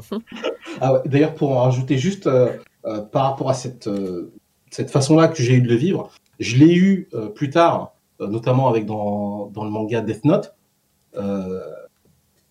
donc c'est Chital visuel, normalement tout devrait l'avoir. Oui, je, euh, donc j'ai eu ça également avec Death Note, mais ça n'a pas pris les mêmes proportions. Alors peut-être parce que j'avais grandi, euh, c'était euh, quand c'était Okutonoken, j'avais quoi, 14-15 ans. quand j'ai eu la même chose dans Death Note avec le personnage de Vel. Alors là, désolé pour le spoil, mais les gars, par rapport à Death Note, dans, dans, Death Note, c'est pareil. Là, j'ai vécu comme une injustice. Et euh, c'était limite, euh, c'était vraiment limite. Je me qu'est-ce qu'ils vont avoir à raconter maintenant cette histoire? Donc euh, j'avais ces limites, j'ai pu. Pas. Parce que pour moi, il y avait, y avait le j'étais tellement emblématique, tellement charismatique, il y avait waouh. je me dis mais qu'est-ce qu'on peut raconter après ça? C'est pour moi ça se terminait là. Et je me dis ah ça reste cohérent par rapport à l'histoire et et j'accepte pas sa mort, mais la petite chose, quand j'ai continué de lire, ce qui est né euh, dedans, ou ce que ça m'a rappelé, c'est le gars est parti, mais qu'est-ce qu'il t'a laissé? C'est là que ça a commencé, euh, quand j'ai pris du recul, on me dit, ok, mais tu l'aimais pourquoi? Et qu'est-ce que tu conserves de ce gars-là? En fait Qu'est-ce que tu conserves de ce perso? Ça, ça, que... ça, revient à ce que tu disais tout à l'heure sur la trace qu'il laisse, quoi. La trace que tu laisses sur l'existence. Ça. Et finalement, donc ça amène à une, forme d'héritage, en fait. Ouais, exactement. Quand, qu'un proche meurt, à chaque fois, bah, finalement, il nous laisse un héritage euh, émotionnel, de souvenirs, euh, matériels, euh, de, enfin, voilà, de, sous plein de toutes formes. Et on va pas avoir énormément de temps ah de, développer sur l'héritage, l'héritage dans le deuil. Mais on s'était dit, hein, on s'était dit, ben, que l'héritage, bah, c'était déjà en prendre conscience euh, et se dire bah, merci pour les cadeaux euh, que tu m'as transmis, que tu m'as donnés, et, euh, et décider de d'en faire quelque chose ou pas. Parce mm. que eh ben, des fois, ça peut juste être un, truc qui n'est pas raccord avec nous-mêmes. Mm. Dans ce, dans, ce dans ce truc-là, il y a, y a, un très bon anime qui s'appelle Megalobox. ouais. la saison 2, surtout. Euh, Megalobox, en fait, ça parle de. Euh, je suis en train de faire plusieurs choses en même temps. Euh, Megalobox, la saison 2, la première saison, ça parle d'un boxeur qui est entraîné par son entraîneur. et. bon, je spoil. Hein. sur la saison 2, l'entraîneur, il, meurt. Voilà. Bon, il est, en fait, c'est dans l'interlude, on ne sait pas trop comment. Enfin, on comprend dans la saison 2 qu'il est mort. Quoi. Et toute la saison 2, c'est l'héritage de l'entraîneur c'est qu'est-ce qu'il a laissé à ce, à ce boxeur et comment le boxeur, lui, en fait, il va vivre, euh, il va vivre tout cet héritage qu'il ne veut plus garder parce qu'en fait, cet entraîneur lui a tout donné et euh, il va à chaque fois essayer de faire en sorte de, de, combattre euh, pour essayer d'oublier son entraîneur et d'oublier tout l'héritage qu'il a fait, qu'il a eu un succès de ouf, etc. Et tout, pendant toute l'animé, c'est aussi sa rédemption. C'est de faire le deuil, de, de dire bah, j'ai accepté le cadeau que tu m'as fait d'être devenu une superstar. Euh, maintenant, en fait, le fardeau est trop lourd. Euh, J'arrive plus à le porter. Et, euh, mais en même temps, le cadeau, c'est que grâce à toi, je suis devenu quelqu'un. Et petit à petit, en fait, dans l'animé, il comprend en fait que ça devient cet héritage euh, je sais pas, vous voyez, enfin ceux qui voient sur Twitch, il y a un petit colibri. Euh, et le colibri, en fait, euh, c'est dans le signe amérindien. Tout est dans le, tout est avec la musique un peu amérindienne. Et du coup, c'est très intéressant sur les, esprits chamaniques, etc., qui reviennent sur toute, sur toute la, cette saison-là. Et en gros, c'est comment est-ce que, avec ce, colibri, c'est les, les, signes qui, qui, se font apparaître, il va reprendre conscience qu'en fait, euh, la force est en lui et qu'on lui a légué cette force-là pour qu'il devienne le meilleur boxeur. Et c'est très intéressant de voir, en fait, aussi, comme tu disais, cette notion d'héritage qui devient un poids, mais ensuite qui est utilisé comme une force et utilisé après comme une rédemption euh, à la fin. Quoi. Très bon animé, je le conseille à tout le monde.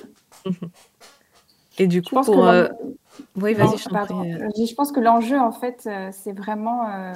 l'enjeu face à l'héritage, c'est l'appropriation. Mm. Et le tri et aussi l'appropriation. Pareil, euh, les personnes que j'accueille en séance, tu as beaucoup, beaucoup, beaucoup de séances qui sont autour de cette idée de j'ai un lien avec la personne décédée. Ce lien-là, en fait, il est coloré de plein de choses. Il est coloré, en fait, d'une partie euh, voilà, où, je, où je, bah, c'est des cadeaux, c'est des apprentissages, c'est de la résilience, c'est des souvenirs. Et ça, en fait, je peux en faire une force parce que je me l'approprie euh, et je me construis avec. Mais il y a aussi parfois, en fait, beaucoup besoin aussi de trier des éléments qui ne sont plus euh, en fait, adaptés, alignés avec ce que la personne veut garder pour sa vie actuelle. Euh, surtout quand parfois il y a des enjeux de loyauté, beaucoup, beaucoup, hein, des problèmes de loyauté, justement pour bien faire son deuil. Ben non, je peux pas faire mon deuil parce que ça veut dire peut-être trahir la personne, en fait, la mémoire de la personne décédée. Euh, ou c'est ma vie en fait actuelle ne peut pas correspondre à ce qu'elle imaginait de moi à l'époque où elle n'était pas encore décédée. Enfin bon, il y a plein de choses à trier que ce soit dans les comportements, les capacités, mais aussi les valeurs, euh, l'identité. Il y a des morceaux qui sont comme à rendre en fait à la personne décédée en disant bah, mhm. merci, mais non merci. Vraiment, c'est merci, mais non merci. C'est à toi, c'est pas à moi. Euh, je te... Il y a plein de gratitude en fait dans cette idée de rendre. Euh, parfois, il peut y avoir quand même de la colère, parce que parfois, les héritages sont quand même très, très, très bah, durs, parce que c'est pas que des choses jolies, en fait, hein, ce, qui, ce qui peut se cacher derrière. Et en tout cas, c'était vraiment de marquer, d'aider la personne à marquer l'idée de voilà, je fais le tri et je peux m'autoriser en fait à me libérer, à rendre en fait tout ce qui ne m'appartient pas ou tout ce qui ne m'a jamais vraiment appartenu ou ce qui m'appartient plus. Parce qu'il y a des personnes qui ont commencé aussi leur deuil et qui ont réussi à s'approprier à un certain, un certain niveau en fait cet, héritage-là, mais hop, il y a un switch dans leur vie où soit elles, elles s'autorisent autrement à, vivre et il y a un truc qui, est, en décalage. Et donc, elles ont besoin de, pour passer en fait encore à l'étape d'après, de passer par ce tri-là et se dire vraiment merci, mais non merci. Ça, tu l'as beaucoup, beaucoup, cette notion de tri et de, s'approprier ce qui va nourrir le présent et le futur. En parlant d'appropriation, il y a Spiper qui demande à Wallo Je pourrais avoir ton fauteuil d'Akira en héritage, la ah, transmission euh, sur le plan immatériel, euh, qui. Euh, l'héritage, voilà, voilà, tout ça. Voilà, Peut-être.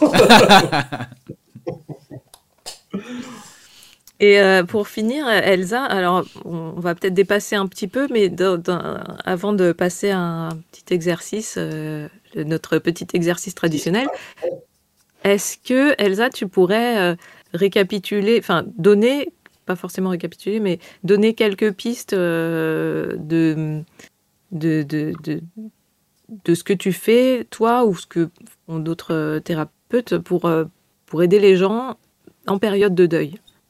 Hmm.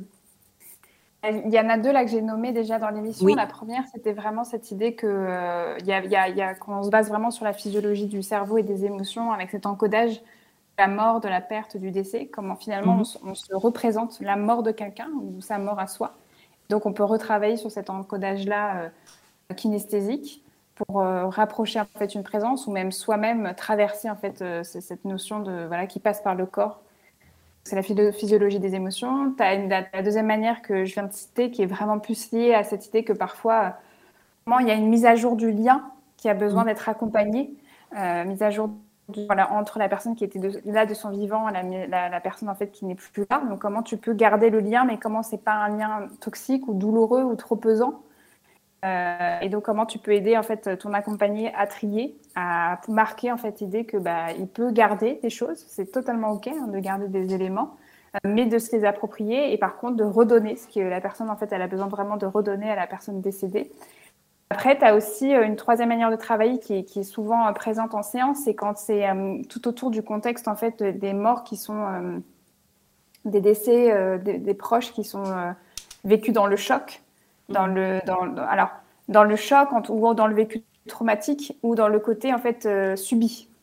voilà, j'ai subi, j'ai rien pu faire, j'étais impuissant. Mmh. donc c'est tout, voilà, tout, tout, tout, le retraitement de l'information émotionnelle, que ça soit vraiment sur le travail de comment la personne typiquement elle a pu apprendre le décès de quelqu'un.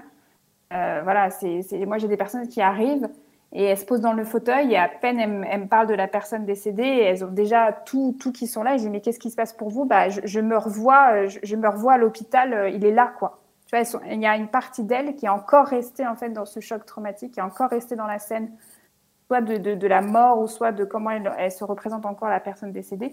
Donc tu vas les aider en fait à, travailler sur tout le retraitement de l'information euh, traumatique, donc l'information émotionnelle, pour que ça puisse bah, qu'elle sorte, qu'elle sorte en fait de cette, de cette image, de ce film en fait intérieur, pour que la vie puisse reprendre son, son cours. Et puis après, euh, tu as, bien sûr, en fait, tout, tout là, c'est plus le rapport à sa mort à soi. C'est vraiment comme on est plus sur la, sur la notion de finalement la, faire face à sa mort, c'est faire face à sa vie.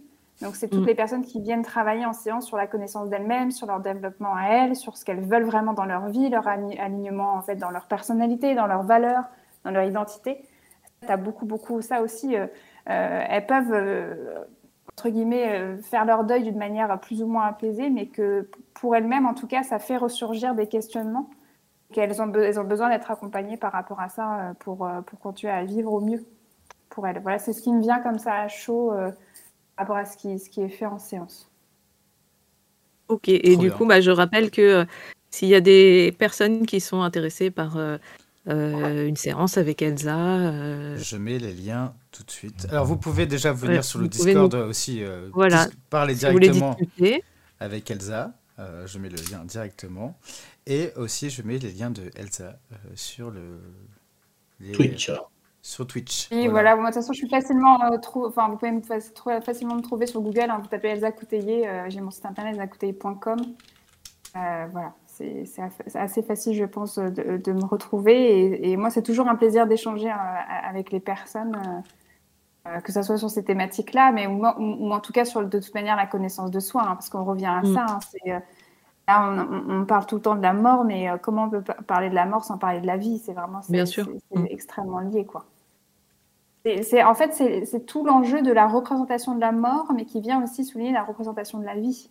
Mm. Euh, ça c'est ça c'est évident et, et on revient en fait finalement au travail en séance. C'est toujours le problème n'est pas le problème, c'est la représentation du problème qui est problématique. Mm ça en fait. C'est tellement vrai. Euh, c'est pas c'est pas l'émotion, c'est pas le, film, c'est pas l'émotion, c'est pas c'est pas le fait là qui, que tu es en train de vivre qui est problématique, c'est comment tu te relis à ça et qu'est-ce que tu te racontes là-dessus. Parfois, on se raconte des histoires consciemment, inconsciemment, et c'est pour ça qu'il y a besoin en fait de travailler sur les émotions, travailler peut-être avec des outils plus en lien avec l'hypnose ou avec des techniques de libération émotionnelle, parce que parfois les gens, moi c'est ce que je dis souvent en séance, hein, en, introduction de mes accompagnements, je regarde les personnes, je dis mais mais vous n'êtes pas teubé, en fait. Hein. Vous ne faites pas exprès d'être malheureux ou malheureuse. C'est qu'il y a un truc en vous qui ne sait pas, qui ne peut pas ou qui ne veut pas, mais a raison et qu'il va falloir écouter pour pouvoir, en fait, euh, vous permettre de traverser ça, euh, d'avancer. Vous n'êtes pas stupide. Je sais bien, enfin voilà, je pose le truc parce que parfois, il y a beaucoup de culpabilité à, se sentir mal, à ne pas être heureux. Mm. Cette idée de. Euh, mais moi, je reçois. Moi, j'ai reçu une veuve il n'y a pas longtemps mais, mais, j'arrive pas à m'en remettre euh, et j'ai honte, j'ai honte de toujours pas euh, m'être remise de la mort de mon, ah, de, voilà, de mon mari. Il y avait vraiment ce truc de culpabilité aussi. Euh, je sais qu'il faut que j'avance, mais j'arrive pas. Et maintenant, quand j'en parle à mon entourage, ils en peuvent plus, quoi. Donc, tout ça aussi qui, qui est à entendre. C'est qu'est-ce qui, c'est, la notion de l'empêchement, souvent. Mmh, mmh, mmh. Qu'est-ce qui empêche, en fait, de faire son deuil? Qu'est-ce qui empêche, en fait, que la personne soit en harmonie, en fait, dans sa vie par rapport à ça? Euh, c'est vraiment la notion d'empêchement qui est plus à, écouter que la notion d'objectif. C'est ce que je dis souvent, l'objectif en séance, c'est pas que les personnes à la fin de l'accompagnement me disent Ah, c'est bon, merci, j'ai fait mon deuil, super. Ouais, salut. Pas ça. voilà, ah ben. Ce serait tellement facile. C'est cette idée qu'il y a un truc qui empêche et que c'est toujours la notion de processus. Il y a quelque chose qui mm. normalement est censé être en mouvement, mais qui n'arrive plus. Et c'est ce mouvement-là qu'on va, on va aider en travaillant plutôt sur l'empêchement que plutôt sur l'objectif en fait, du mouvement. Voilà. Ok, et du coup, on finit, euh, on, se donne le temps de terminer par un petit exercice quand même. Donc, euh, bah, on s'est dit que, euh, que, que, faire un exercice sur la thématique du deuil, c'était pas possible parce que trop personnel, trop engageant, trop bouleversifiant. voilà, trop, trop, trop. Trop tôt trop de tout pour euh, une séance euh, à la légère. une petite séance de 10 minutes, 10-15 minutes sympa sur, euh, sur l'émission. Donc, on va faire. alors, tu as, c'est l'exercice de la ligne du temps, c'est ça? Oui, oui, oui, c'est, ça en fait. Justement, comme on réfléchissait à l'idée que faire face en fait à, sa mort ou à la mort, c'est faire face à sa vie ou à, la vie. voilà, on s'était dit que plutôt un exercice sur la thématique de la vie, du présent, quelque chose mm. qui ramène à soi et qui fait du bien, ça pouvait être pas mal. Donc, euh, on va, moi, j'ai choisi, voilà, le, avec vous en concertation, on s'est dit que ça serait pas mal l'exercice qu'on appelle la ligne du temps. Euh, alors, pour, pour, vraiment le présenter rapidement, c'est que je vais vous, je vais vous guider euh, dans différentes étapes. Et l'idée, ça va être de travailler sur la notion d'espace-temps. En fait, cette notion qui, qui rassemble bah, la première notion d'espace et la deuxième notion en fait de temps et qu'en fait il y a un espace-temps, il y a une représentation symbolique du temps. Euh, je prends souvent l'exemple euh, pour, euh, pour présenter cet outil aux personnes que j'accompagne en séance que on a tous et toutes vécu en fait cette représentation du temps. Souvent en fait quand on était à l'école, surtout à l'école primaire, quand on était en, cours d'histoire, on représentait le temps en fait avec ces frises, ces fameuses frises où hmm. la gauche c'est de passer et plus on va vers la droite, voilà, l'autre côté du cahier, c'est le futur, ou en tout cas le temps mm. qui, voilà, qui passe. Et qu'on faisait en fait des zones et qu'on coloriait, on mettait des pointillés, on faisait une légende, et on mettait les dates et tout ça, en fait, c'était une représentation du temps. Alors, assez linéaire, hein, parce que la notion d'espace-temps, en fait, est extrêmement liée à la culture. Euh, mais en tout cas, voilà, là, c'était une façon de représenter le temps. Et c'est la, la, notion d'espace-temps, c'est qu'il y a une légende, c'est tant de centimètres est égal tant d'années. Mm on va en fait euh, complètement amplifier euh, cette notion d'espace-temps et la travailler finalement ensemble pour que euh, les personnes puissent bah, voilà, faire face à leur vie finalement, à leur espace-temps à elles, comment elles se représentent symboliquement leur vie, leur chronologie, leur frise du temps, leur espace-temps, voilà, tous ces, synonymes-là. Pour bah, voilà, terminer sur une note sympathique de, pour l'émission, de se dire bah, voilà, je suis reliée à mon présent et je suis reliée avec, à, mon futur également. Et bien sûr, dans cette idée, je suis aussi reliée à mon passé Alors moi, intuitivement, vous voyez, hein, mon corps, il fait ça. C'est que pour moi, le passé, en fait, euh, il est derrière. Mais il y a des personnes, elles le mettent à gauche ou des personnes, elles, sont, elles le mettent ailleurs. D'ailleurs, je proposerai en fait à chacun, chacune de, sentir en fait ce qui, ce qui est le plus juste pour elle, parce qu'il n'y a pas de bonne ou de mauvaise réponse. Il n'y a que la réponse en fait qui vous appartient, qui est qui est la plus juste. En tout cas, c'est comment en fait je suis reliée à mon présent parce que en fait j'ai laissé le passé au passé, le présent au présent et le futur au futur. Je me suis remis dans ces trois espaces-temps. Donc voilà un peu le programme euh, euh, pour, cet exercice. Donc, euh, bah, si vous êtes prêt et prête, vous pouvez tout à fait, en fait, voilà, vous prendre une, petite seconde pour bien vous installer, en fait, dans votre posture. Moi, j'aime bien travailler les yeux fermés. Mm. Donc, euh, je vous invite, voilà, à fermer les yeux, à prendre vraiment un temps de, pour vous poser avec vous. L'idée, c'est pas forcément de partir sur un truc, un état de relaxation. Moi, je dis souvent plutôt que les séances avec moi, c'est actif. C'est vraiment cette sensation d'être là pour soi et d'accueillir surtout, s'autoriser plutôt à accueillir les réponses qui vous viendraient en premier. Il n'y a que ça en fait qui peuvent vous, il y a vraiment que ces réponses-là qui, qui, vont vous intéresser et moi qui vont m'intéresser. C'est vraiment les réponses, les éléments qui vous viennent en premier, même si ça vous paraît bizarre, euh, illogique, incongru euh, ou stéréotypé ou nul ou j'en sais rien. Vous mettez un petit peu le dialogue intérieur de côté et vous autorisez vraiment à accueillir les premières réponses qui vous viennent quand je vous guide au fur et à mesure, parce qu'on va partir en exploration justement sur cette fameuse ligne du temps qui est la vôtre, qui n'appartient qu'à vous, votre espace-temps à vous. Et on va commencer d'abord par cette idée que vous allez laisser émerger de vous la réponse à cette première question. Pour vous, le passé, c'est où? C'est dans quelle direction? Si par exemple, on imaginait que j'étais une extraterrestre, qui voyage justement dans des temps différents, dans des espaces-temps différents, et que là, j'arrivais dans l'espace-temps terrien et que mon GPS temporel et d'espace, il est cassé et je me retrouve face à face à vous et qu'il n'y a que vous qui pouvez me guider. Je dis, ben, madame, madame, monsieur, monsieur, euh, le passé, c'est dans quelle direction, s'il vous plaît? Et que vous deviez m'indiquer, en fait, vraiment, bah là, le passé, euh, c'est par là. Où est-ce que vous le mettriez?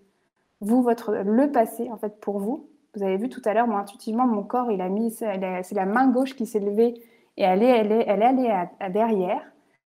Pour vous, c'est où? Est-ce que c'est vraiment derrière? C'est derrière à gauche, derrière à droite, derrière en haut, derrière en bas?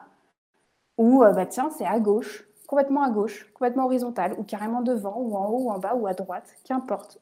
Mais prenez le temps pour positionner en fait le passé, la direction du passé pour vous. Et maintenant, ce qui va se passer, c'est que vous allez on va complètement changer en fait d'espace-temps. On va aller sur le deuxième et on va aller du côté du futur. Parce que vraiment, là, moi, je suis une extraterrestre qui est un peu, en fait, un peu paumée. ça doit être le jet lag. Et euh, en fait, euh, c'est pas du tout le passé qui m'intéresse. Moi, maintenant, je vais aller dans la direction du futur. Donc, je dis, madame, madame, en fait, euh, monsieur, monsieur, je me suis trompée. C'est plutôt le futur, la direction du futur qui m'intéresse. Où est-ce que c'est, en fait, le futur? Et là, pareil. Vous allez essayer vraiment de laisser émerger de vous la première réponse qui vous vient quand je vous pose la question de la direction du futur. Pareil, moi, intuitivement, le futur, c'est extrêmement en face. Le passé, c'est plutôt derrière à gauche. Je sens que c'est plutôt sur derrière mon épaule gauche. Mais alors, le futur, moi, pour moi, c'est extrêmement frontal devant. Vous de voir, est-ce que c'est pareil que moi ou est-ce que, tiens, vous, ça monte vers le haut? Ou ça monte, ça descend, ou est-ce que ça part à gauche, ou est-ce que ça part à droite, ou est-ce que fait ça n'a rien à voir avec du linéaire, c'est pas du tout linéaire, c'est complètement un autre endroit et ça prend une autre forme parce qu'on n'en a pas parlé. C'est vrai que j'ai parlé des frises chronologiques qui sont très linéaires. On a plein de représentations symboliques du temps qui sont possibles. Vraiment, on a mille et une façons de se représenter le temps. Laissez émerger vraiment de vous celle qui vous vient en premier. Et puis maintenant qu'on a placé passé et qu'on a placé en fait futur, ce qui va être intéressant, c'est que le cerveau, il a besoin d'abord de passer justement par l'idée de la direction du passé et la direction du futur pour pouvoir se dire, OK, le présent.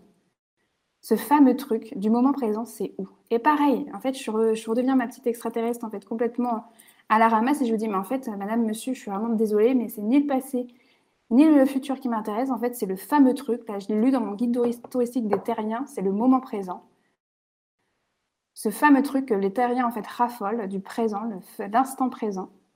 Où est-ce que c'est que ce truc-là? Et pareil, revenez en fait à vous, à la première réponse qui vous vient. C'est où le présent? Et sentez en fait vraiment, il est fait quelle taille, quelle zone? Est-ce qu'il a une forme en fait particulière? Est-ce que c'est en vous? Est-ce que c'est autour de vous? Est-ce que c'est au-dessus de vous? Est-ce que c'est sous vous? Est-ce que c'est plutôt à gauche, plutôt à droite? Ou est-ce que ça vous entoure? Que tiens, c'est juste une ligne continue entre passé présent, futur, et que ça passerait à un endroit très précis de votre corps? Donc, à présent, vous avez donc passé, présent et futur aux trois espaces-temps qui normalement, bien normalement, sont distincts. Si jamais en fait vous n'avez pas cette distinction-là, c'est pas grave, vous vous autoflagellez pas, ça raconte peut-être quelque chose d'autre. Vous pourrez prendre le temps de noter, en fait, justement, ces manifestations-là, que ça soit linéaire ou pas. Prenez le temps vraiment de noter ces espaces-temps, cette dimension du temps qui est la vôtre. Ça veut peut-être, s'il y a des choses qui coincent, s'il y a des choses qui, en fait, qui vous touchent déjà, ça veut peut-être dire qu'il y aurait besoin, en fait, de faire des séances pour pouvoir travailler là-dessus ou pas. Ça dépend vraiment de vous, de votre ressenti à vous. Mais là, en fait, on va prendre le temps de se connecter ensemble à, chacun. En fait, chacun va pouvoir se connecter à son moment présent et vous allez, avec votre respiration, on va commencer en fait à intégrer le corps. De toute façon, il vous parle hein, depuis tout à l'heure, mais là, on va vraiment le transformer en personnage principal justement. Avec votre corps, vous allez prendre plus et vous allez poser l'intention de prendre des inspires et des expirations dans votre instant présent à vous, comme si vous étiez en train de vraiment plonger votre respiration dans des cycles qui n'appartiennent que à votre présent. Et pendant que vous faites ça, on va poser en fait une prochaine intention qui va être importante, simplement pour vous et pour vos processus inconscients forcément. Ça va être de laisser le passé au passé. Et vous allez sentir en fait que votre respiration va avoir comme un chemin différent. Vous pouvez comme imaginer que tiens, comment en fait ma respiration pourrait symboliser cette intention, cette jolie intention de laisser le passé au passé. On ne va pas aller plus loin parce que parfois en fait il y a besoin un peu plus de spécifier, mais justement pour le cadre de, l'expérience, on va rester sur quelque chose d'assez général, mais simplement l'idée, cette intention de laisser le passé au passé. vous allez comme imaginer que chaque inspiration à présent pourrait vous aider à laisser le passé au passé et hop, l'inspiration attrape et l'expiration hop ramène au passé. Et puis vous revenez dans l'instant présent pour lâcher finalement ce passé. Laisser le passé au passé. Et ce qui va être hyper sympa. Pour conclure, ça va être à nouveau de vous reconnecter à votre instant présent, là où vous le vivez, là où vous le ressentez pour vous. Et ça va être de créer en fait un magnifique cadeau pour vous-même, pour ce soir, pour demain, pour les prochains jours. Un cadeau qui sera sous la forme d'une intention de recevoir le meilleur pour vous-même. Une autorisation magnifique, un cadeau magnifique, sublime, précieux, de recevoir le meilleur pour vous-même. Vous allez laisser émerger de vous, vraiment, toutes ces versions de vous-même qui soutiennent cette intention-là. Et vous allez pouvoir les laisser émerger de vous et elles vont comme partir en fait vers la direction du futur.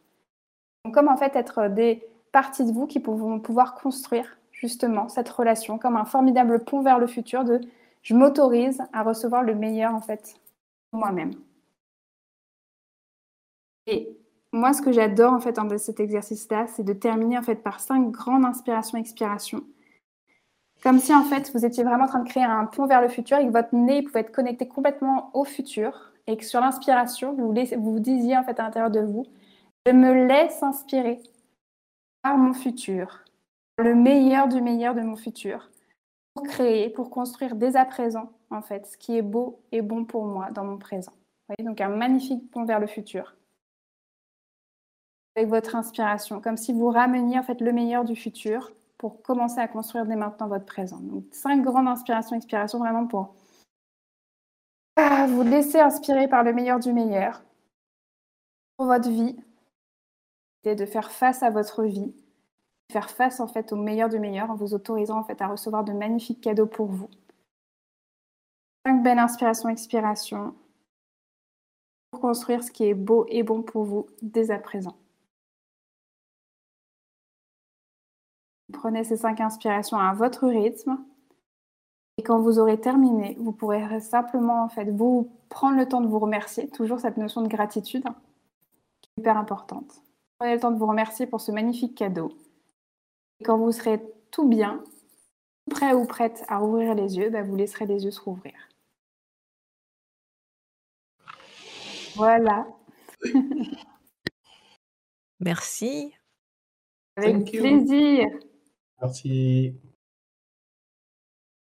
Merci. C'était comment pour vous? Passe trop vite nos émissions. alors c'était comment pour toi, ça est bah, comment c'était pour moi? Bah, le, Pour moi, le, alors le passé, il était euh, derrière, un peu en diagonale. Hein. genre, genre tu, vois, tu, tu, peux le voir quand même. Ouais, ouais. voilà, comme ça. Un faisceau. Et puis, bah, le futur, bah, de manière un peu mathématique, il était dans, la diagonale inverse. Et puis après, quand tu as dit, bah, c'est pas forcément c'est pas forcément euh, en face de vous, enfin c'est pas linéaire, ouais. Mm. linéaire, voilà. Bah, en fait, euh, après ça fait comme, je voyais comme une sorte de, bulle. Et puis après, bah, après c'était c'était partout.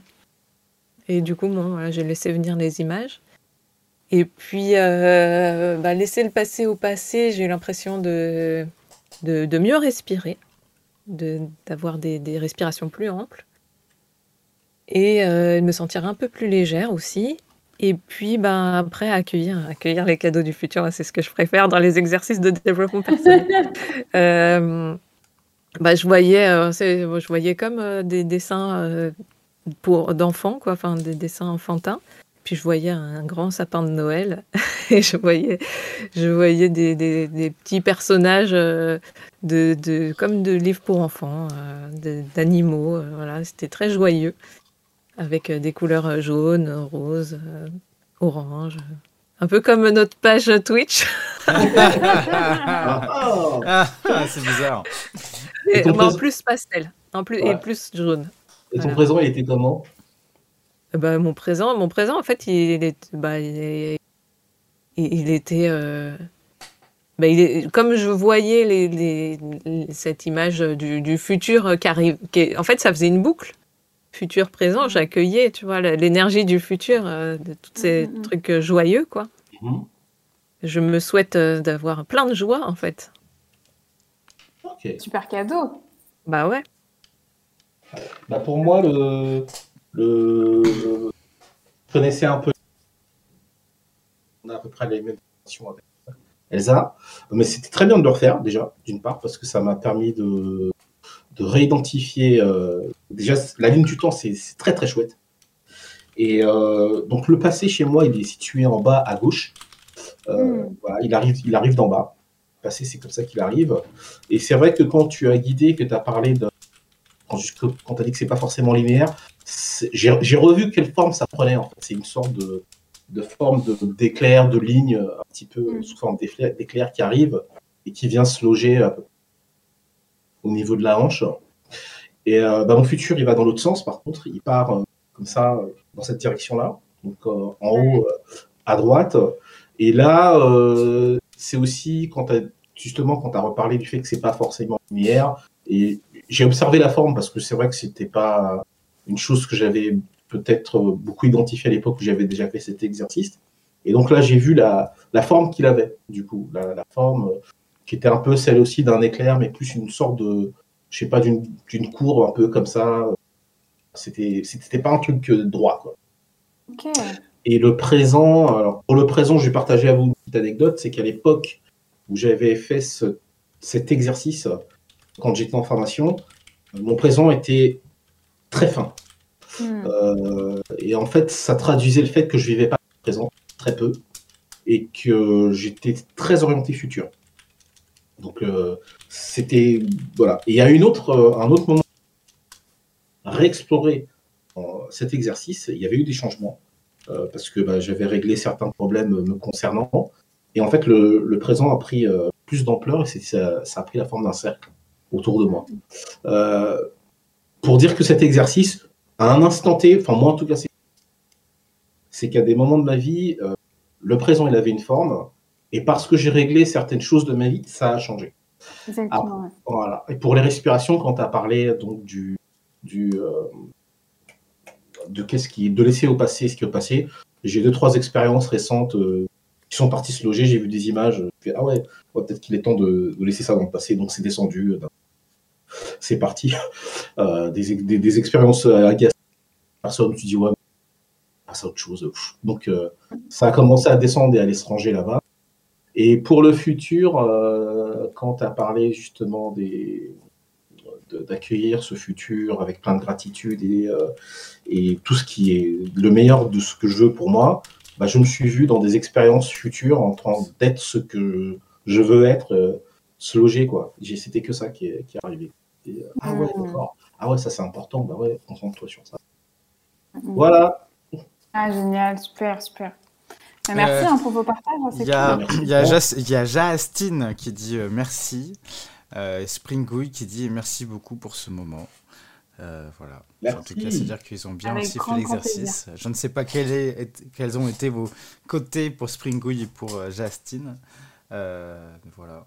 Moi, je l'ai fait à moitié, juste pour. je l'ai fait à moitié parce que vu que je. On garde un œil sur la technique. Ouais, sur la technique. moi. Elsa, est-ce que les gens ils peuvent refaire cet exercice? Ah oui, oui, oui, bien sûr. Bah ouais, c'est vrai. Ah, ouais, et il y a même en fait un travail d'auto-hypnose en fait, surtout hmm. par exemple, euh, il y a la ligne du temps, c'est un support pour un autre travail en auto-hypnose qui est vraiment sur l'idée de la récapitulation. Hmm. Et justement, ce que tu as dit, Wallo, c'est quand, tiens, je viens de vivre un truc pas cool, ou même en fait une situation qui est là, qui, qui, est tout le temps en fait en tête, et je rumine, je rumine, je rumine, et un truc en moi que c'est indigeste, ça passe pas. Hmm. Tu peux prendre le support de la ligne du temps en disant, ok, mon passé c'est là, mon présent c'est là, mon futur c'est là. Ok, je sens que ça, ça n'a plus lieu d'être en fait dans le présent. Eh ben, je le prends et je manifeste en fait que je le mets dans le passé par des morceaux, en fait, des moments où tu retires. Donc ça peut être extrêmement physique, tu peux passer par l'inspiration, tu peux passer par des gestes, tu peux passer par la verbalisation, mais ouais, ça, ça c'est un travail de récapitulation, c'est vraiment hop, je, je, laisse en fait le passé au passé. Il y a quand même un complément à ça souvent parce que le passé n'est pas que négatif. Mm. si ça reste là, c'est qu'il y a un truc peut-être qui toujours cette notion de tri, c'est que je récupère quand même l'enseignement qui est sous-jacent en fait à ce qui s'est passé pour moi à ce moment-là. Ah, par contre, je le laisse pas partir au passé, je le garde ah pour moi. pour bah, construire mon présent et pour construire en fait la ouais, ce qu'on appelle aussi des clés en fait c'est des clés de, des clés de vie. Tu vas pas laisser des clés de vie euh, partir quoi. Tu bah oui j'ai tout bazardé. Ouais, tu jettes. Quand, tu ouvres ton cadeau de Noël, tu jettes juste l'emballage, tu jettes pas le cadeau. C'est ce que je dis souvent, je dis, il faut, il faut pas jeter le bébé avec l'eau du bain. Ouais, avec l'eau du bain. Mais parfois, c'est extrêmement dur. Hein. Quand je dis ça à des personnes qui mm. sur des traumatismes ou des agressions mm. plus, plus, plus, ah tu leur balances ça. Il euh, faut être très, très en fait, pédagogique. Euh, et puis, enfin, vraiment être pédagogue. Et, euh, et, souvent, moi, ce que je dis, c'est au moins ce qui a récupéré le minimum du minimum, c'est la résilience. Mm. Et c'est le truc que, bah, en fait, vous avez, on acte que vous n'êtes pas mort en fait suite à ça. Vous avez traversé ça. Vous êtes, même si aujourd'hui vous êtes dans mon fauteuil et que bah, vous êtes amoché par ça, mais quelque part, vous êtes encore en vie, vous êtes encore sur vos deux pieds. Donc déjà, on va récupérer la résilience. Après, tout le reste, si vous voulez, en fait, on, l'enlève, on lui dit au revoir. Mais par contre, ça, la résilience, on va bien, bien, bien l'activer et, la mettre au présent. Mais ce que tu disais, Wallo, c'est que souvent, les personnes, euh, si au début d'un accompagnement, je peux faire en fait, euh, un, j'appelle ça un état des lieux de l'espace-temps de la personne, de sa ligne du temps. Et si en fait, à la fin de l'accompagnement, je refais un état des lieux de sa ligne du temps, il y a énormément de choses qui ont bougé. Oh. Euh, et souvent d'ailleurs, pour pouvoir en fait commencer un accompagnement, quand j'ai des personnes qui ont beaucoup, beaucoup de choses, vraiment qui viennent avec énormément de choses, je me dis wow, wow, wow, vas-y, on va, on va faire étape par étape. La première étape, c'est souvent de faire un, un état des lieux de l'espace-temps voir comment la personne se met en relation avec son espace-temps, comment son espace-temps est peut-être nourri ou euh, absorbé par des éléments. Comme tu vois, si on revient sur le décès, moi j'ai des personnes qui me disent cette personne-là, elle est décédée il y a deux ans, mais j'ai l'impression qu'elle est là, quoi. Mmh. Ou que son image, ou que sa mort, ou que son enterrement, il est là, quoi. Donc comment tu veux en fait te construire quand tu as une image en fait dans ton espace-temps qui est là? C'est comment en fait tu vas pouvoir travailler sur l'empêchement? Qu'est-ce qui a fait que cette image, elle a été empêchée de pouvoir vraiment repartir dans la zone du passé? Comment tu vas écouter en fait ce qui se passe là? Prendre le meilleur de ce que ça veut dire. Souvent, c'est une intention extrêmement positive. Bah, je peux pas en fait. Je suis, je suis loyale à cette personne. Je culpabilise, mais même la culpabilité est une intention positive. C'est qu'il y a un truc qui se sent coupable derrière, et donc il faut mm. l'écouter. Tu vas travailler sur l'empêchement, et donc après, au fur et à mesure, soit ça se fait tout seul, soit symboliquement aussi la personne prend et en fait initie ce mouvement en fait de laisser le passé au passé, quoi. Voilà, donc euh, ouais, bien sûr, bien sûr que non seulement en fait en séance, ça peut prendre plein de formes en fait la ligne du temps, mais en plus même en, tant que en toute autonomie, tu peux très bien te faire euh, des, euh, des petites des petits updates pour savoir où est-ce que tu en es quoi. Ok. Mm. Bon. Eh bien, sur ce, eh oui, merci à tous. Ouais, merci encore pour l'invitation, c'était super. Bah, avec plaisir. Merci à toi, Plaisir. Merci on, se retrouvera dans une autre émission plus tard. Bah, avec euh, grand, grand plaisir. Mmh, merci. Belle continuation à l'émission et belle continuation à vous et aux personnes qui nous ont regardés et qui nous regarderont en replay. En replay. Euh, merci aux nouveaux followers aussi, c'est euh, Justine et euh, j'ai dit un autre nom tout à l'heure, je ne me rappelle plus. Merci encore de nous avoir suivis, trop chouette, ça augmente petit à petit. Le replay sera dispo pendant deux semaines sur Twitch, donc voilà, pour ceux qui veulent le revoir. Et, ouais, et on revient le 5 décembre. Le 5 Ouais, Ok. normalement. Ouais pour euh, une émotion, euh, une émotion, une émission sur les émotions. Euh, qu'est-ce que je fais des émotions que je vis à travers les mangas et les animés. Ouais. Ça va être grosse émission. Encore une émission à la thématique large et puis on va encore se retrouver à dire ouais mais on va en faire d'autres. Non mais c'est bien, ça veut dire qu'il y a plein d'émissions à faire. C'est ça. Bah oui, c'est souvent ça la saison 1 faut déblayer un petit bah peu. oui, c'est ça. Ouais. Justine, tu nous suis, euh, tu peux venir sur le Discord. Venez aussi sur le Discord pour continuer les discussions aussi. C'est aussi pour ça aussi qu'on fait un Discord.